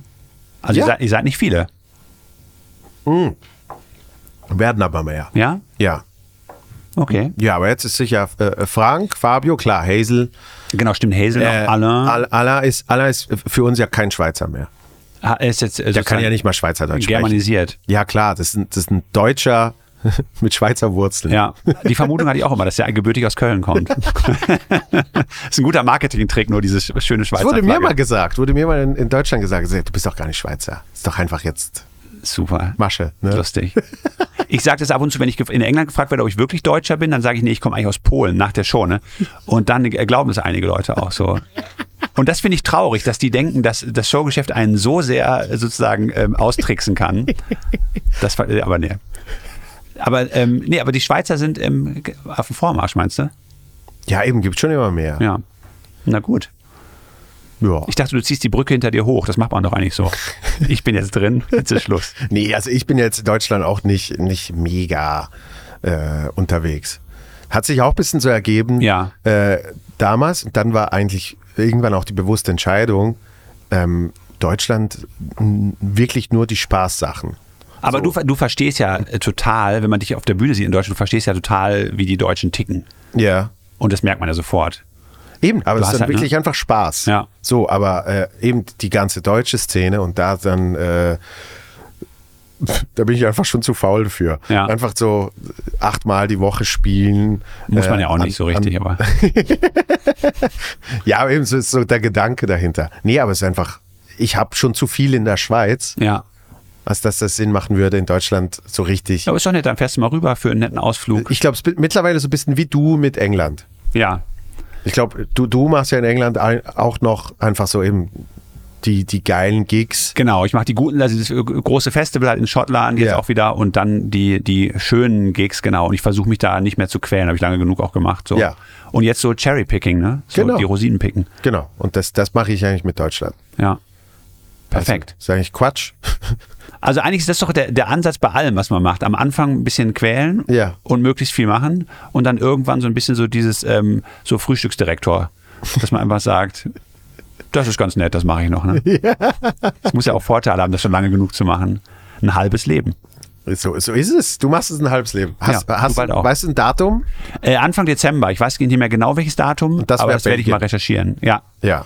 ich glaube so ein, irgendwie ganz am Anfang, also erste Woche oder jetzt ersten zwei Wochen im Dezember, glaube ich. Und dann musst du irgendwie so eigentlich eine ne Feier machen. Ne? 20 Jahre Comedy. Ja, nee, lieber, lieber sozusagen Oder so, sch- Oh, schon Retrospektive. oder was ganz Schlimmes machen, so das sozusagen für die ganz für die Anfangszeit, in der man so viel gelitten hat, auch so, weil das ja am Anfang kann man es noch nicht so richtig, kriegst kein Geld. Ja. Also eigentlich müsste man so eine so eine Rückkehr zu den Zeiten machen, also nichts opulentes, sondern so eine Shitparty, wie so ja, vor, vor zwei Menschen spielen. vor zwei Menschen spielen und vorher irgendwie so äh, Schlaftabletten nehmen oder so. Und, und die Umkleide ist eine Besenkammer. Genau. Ich glaube, das werde ich machen im Dezember. Dann lasse ich mir gut gehen. Nee, aber das musst du einfach ignorieren, glaube ich. So, dieses ist ja keine, ist ja nicht relevant, dass man das 20 Jahre macht oder 10 oder so. Nee, aber äh, gibt, gibt sicher so einen Punkt, ich weiß nicht, ob es in Jahren messbar ist, aber ähm, gab es bei dir sicher auch, genauso wie du den ersten gehört hast und ge gesagt hast, ah, ich, ich sehe, wo ich das Lustige darin gesehen habe, konntest noch nicht formulieren, gab es ja sicher auch mal einen Punkt, wo du gesagt hast, ich, ich glaube, jetzt bin ich, jetzt bin ich mal so erste Stufe guter Comedian. Ja, es gibt aber auch die Phasen, wo ich so denke, jetzt ist vorbei. Jetzt mir fällt gar nichts mehr ein und ich glaube, ich bin durch. So. Und ich habe auch, weil, wenn ich jetzt irgendwas auf der Bühne erzähle, wer will das denn hören und so, das gibt es natürlich auch, diese Ja, ja. Phasen. Ja, ja. Und dann aber darauf folgt dann wieder eine Phase, wo man so denkt, ich glaube, ich war noch nie lustiger. Ja. Und jetzt so habe ich so einen Schwung und jetzt gerade so, jetzt im Moment glaube ich es auch so, dass ich jetzt irgendwie so dieses Jahr bin ich lustiger und besser als jedes andere Jahr, in dem ich es gemacht habe Ja. bisher. Aber es gab auch dann letztes Jahr so eine Phase, wo ich zwischendurch gedacht habe, ja, also irgendwie ist das alles ein bisschen durch. So. Ja, ja. Also ist schon komisch, ne? Das Gut, ist so, ich glaube, die letzten zwei Jahre hatte schon äh, auch die ganze Pandemie ja, äh, mitgespielt, ne? Weil dann reflektiert man noch mehr Genau. über das Material und so Ja, und ja. geht man zurück, spielt die alten Sachen nochmal, ja. Ja. äh, ist es auch irgendwie durch und so. Klar, dann findet man automatisch alles ein bisschen beschissen. ja. Wenn man selber den Mist nicht mehr hören kann. Wie, wie, wie war das schon wieder mit, mit, mit der, der ähm, ähm, äh, du, du hast es mir das immer erzählt, quasi, Die beiden Kurven. ja, genau. Kurve 1, Die, das ist die eine Kurve ist, wenn jemand anfängt mit Comedy oder auch mit, wahrscheinlich mit Musik oder mit allem anderen, was so äh, äh, in der Richtung ist. Wahrscheinlich auch mit dem Golfspiel und Tennis. Am Anfang kann man es ja nicht. ja, Und dann trickst einen das Gehirn aus und sagt dir, äh, du bist gut, mach weiter, du hast Talent. ja, So, wenn man jemanden am Anfang fragt, der die ersten Auftritte macht oder die, fragt danach, wie fandst du es? Und es war richtig schlecht, der Ja, ja. Auftritt. Ne? Viel schlechter als alle anderen auf der Bühne, weil die schon besser können. Ja. Dann sagt die Person, ich fand es richtig geil heute, ne? so richtig gut. Ne? Ja. So, okay, alles klar, ist verständlich, weil dein Gehirn versucht, dich auszutricksen und dir zu sagen, mach weiter. ja, Und wenn du aber jetzt jemanden fragst, der seit 40 Jahren im Geschäft ist und der ist auf der Bühne, alle lachen sich tot, die Ja. Leute rasten aus und klatschen, dann sagt der nachher, ja, es war furchtbar, ne? Also es war so schrecklich, gerade der Anfang hat überhaupt nicht funktioniert und so, ne? Und ist nur die ganze Zeit irgendwie negativ. Und das ist, glaube ich, auch eine Schutzhaltung vom Gehirn, damit man nicht aufhört. Weil wenn's, wenn man wüsste, dass man fertig ist und so gut ist, dann würde man immer sagen, das war's. So muss man neue Sachen schreiben, immer wieder dran arbeiten Ja, ja. und wird eben noch besser. Und diese beiden Linien treffen sich irgendwo in der Mitte. Mhm. Und das ist der Tag, an dem man genauso schlecht ist, wie man glaubt zu sein. Und ich habe das Gefühl, bei mir war das gestern. Aber es ist ist tatsächlich so, weil ähm, Ira Glass hat das mal gesagt. Ähm, wenn einem das Hirn nicht austrickst, dass man eben so gut ist am Anfang, Mhm. dann hört man auf. Genau, das ist genau, das ist der Schutz davor, dass man Genau. dann nicht, äh, dass man aufgibt. Sonst- Weil er, er sagt, man fängt ja an, wie auch zum Beispiel du, du, du, du hast, du hast äh, die, die Sachen schon gekannt und gehört und man hat, man hat Taste, man hat einen Ge Geschmack und man hat einen Sinn für Qualität. genau, an acquired taste. Also man hat Ja. sich das ja so an, antrainiert so ein bisschen. Ja. Und selber ist man aber natürlich noch nicht dort, weil man sieht Ja. die, die Besten von diesem Fach und sagt, scheiße, ich bin nicht so gut. Ja? Ja. Und da ist eben das Gehirn, das einem austrickst und einem glauben lässt, ich bin so gut, bis man es genug lange macht und dann kommt die, die Wahrheit Genau, des Gehirns, sagt, also so gut bist du jetzt auch nicht. Aber es reicht dann schon, dass man nicht mehr aufhört. ja. Aber das sind die wichtigsten Momente, glaube Ja. ich. Dass man, ich weiß noch, bei mir war es dann, habe ich überall gut funktioniert, so als Comedian, habe gedacht, ja, ich bin wirklich ganz lustig. Und dann bin ich in den Comedy Store gekommen äh, zum ersten Mal und habe da meine zehn Minuten gespielt. Und die Leute waren phänomenal, die da Mhm. mit mir aufgetreten sind. Ne? Die waren, äh, und da habe ich, vorher habe ich die ganze Zeit gedacht, da wo ich sonst aufgetreten bin, war ich meistens der Lustigste. Ne? Mhm. Habe die besten Reaktionen bekommen. Das waren halt ganz kleine Shows. Und dann war ich bei im Comedy Store und die waren alle phänomenal lustig. Und dann habe ich in dem Moment gedacht, okay, das ist es also. Ja, das hier ja, ist ja. die Liga, in Ja. der man mithalten können muss. Ja. Wie im Fußball halt dann plötzlich Champions League. Ne? Dass Genau. Man sagt, jetzt spielst du gegen die Allergrößten. Wenn du hier mithältst, nur mithalten erstmal. Ja.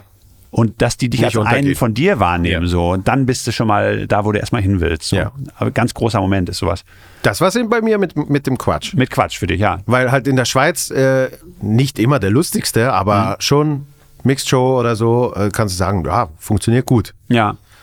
Und dann war aber im Umkehr, und dann im Quatsch war so, oh shit, da ist richtig, also, ja. Und, okay, auf der, und in der Größenordnung dann zu funktionieren und Ja. dass, dass man nicht das Gefühl hat, ähm, hoffentlich merken die nicht, dass ich hier nicht hingehöre. Genau, Ne? genau. So dieses äh, ähm, äh, äh, Imposter-Syndrom. Imposter-Syndrom. ja. Und dann aber zurück in die Schweiz zu kommen, war dann richtig geil, weil so, da weiß ich jetzt, ich bin der Beste. Ja. So, aber das geht ein halbes Jahr. Und Ja, dann, ja. dann kommen da die Zweifel wieder. Es ist so lustig. So, ähm, wir. Äh, Das war der Psychologie-Podcast. ist schon spannend. Doch, wir müssen wirklich. Ähm, letzte Frage, die stelle ich immer im Feel Good Podcast. Ja. Kannst du dir vorstellen, was machst du, um dich gut zu fühlen? Also ich äh, gebe gerne einem Kollegen einen Tipp, wie er seine Tour und seinen Podcast nennen soll. Nämlich? Viel gut. Stimmt, das hab ich, de- deshalb habe ich dir auch zitiert. Ja. Mehrmals, weil du hast mich, äh, du hast gesagt, du bist ja auch so ein Feel Good Comedian. Genau, richtig. Ja. Ja. Und dann habe ich äh, die, die eine Tour habe ich so genannt. Ja, ich weiß, super.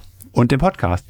Und ähm, also ich glaube, was, was Richtig? mache ich? Und wenn's, mir geht es eigentlich am allerbesten, äh, wenn ich ähm, erst sehr sozial sein kann mit Leuten, die ich mag, Mhm. und dann im Anschluss ganz alleine ein Buch lesen kann. Also am nächsten Tag. So diese Kombination, aber ich brauche beides. Ja. So, ich brauche irgendwie das Soziale und das Gefühl, sozusagen, mich verankert zu sein mit anderen Menschen und zu lachen und mich auszutauschen und so. Und dann aber sozusagen den totalen Kontrast einfach äh, in ein Buch zu gucken und meine Ruhe zu haben. So. Und Ja. da, wenn ich das beides kann und keine Termine auf mir lasten, die nervig sind, dann ist sozusagen, dann geht's mir, könnte es mir besser nicht gehen.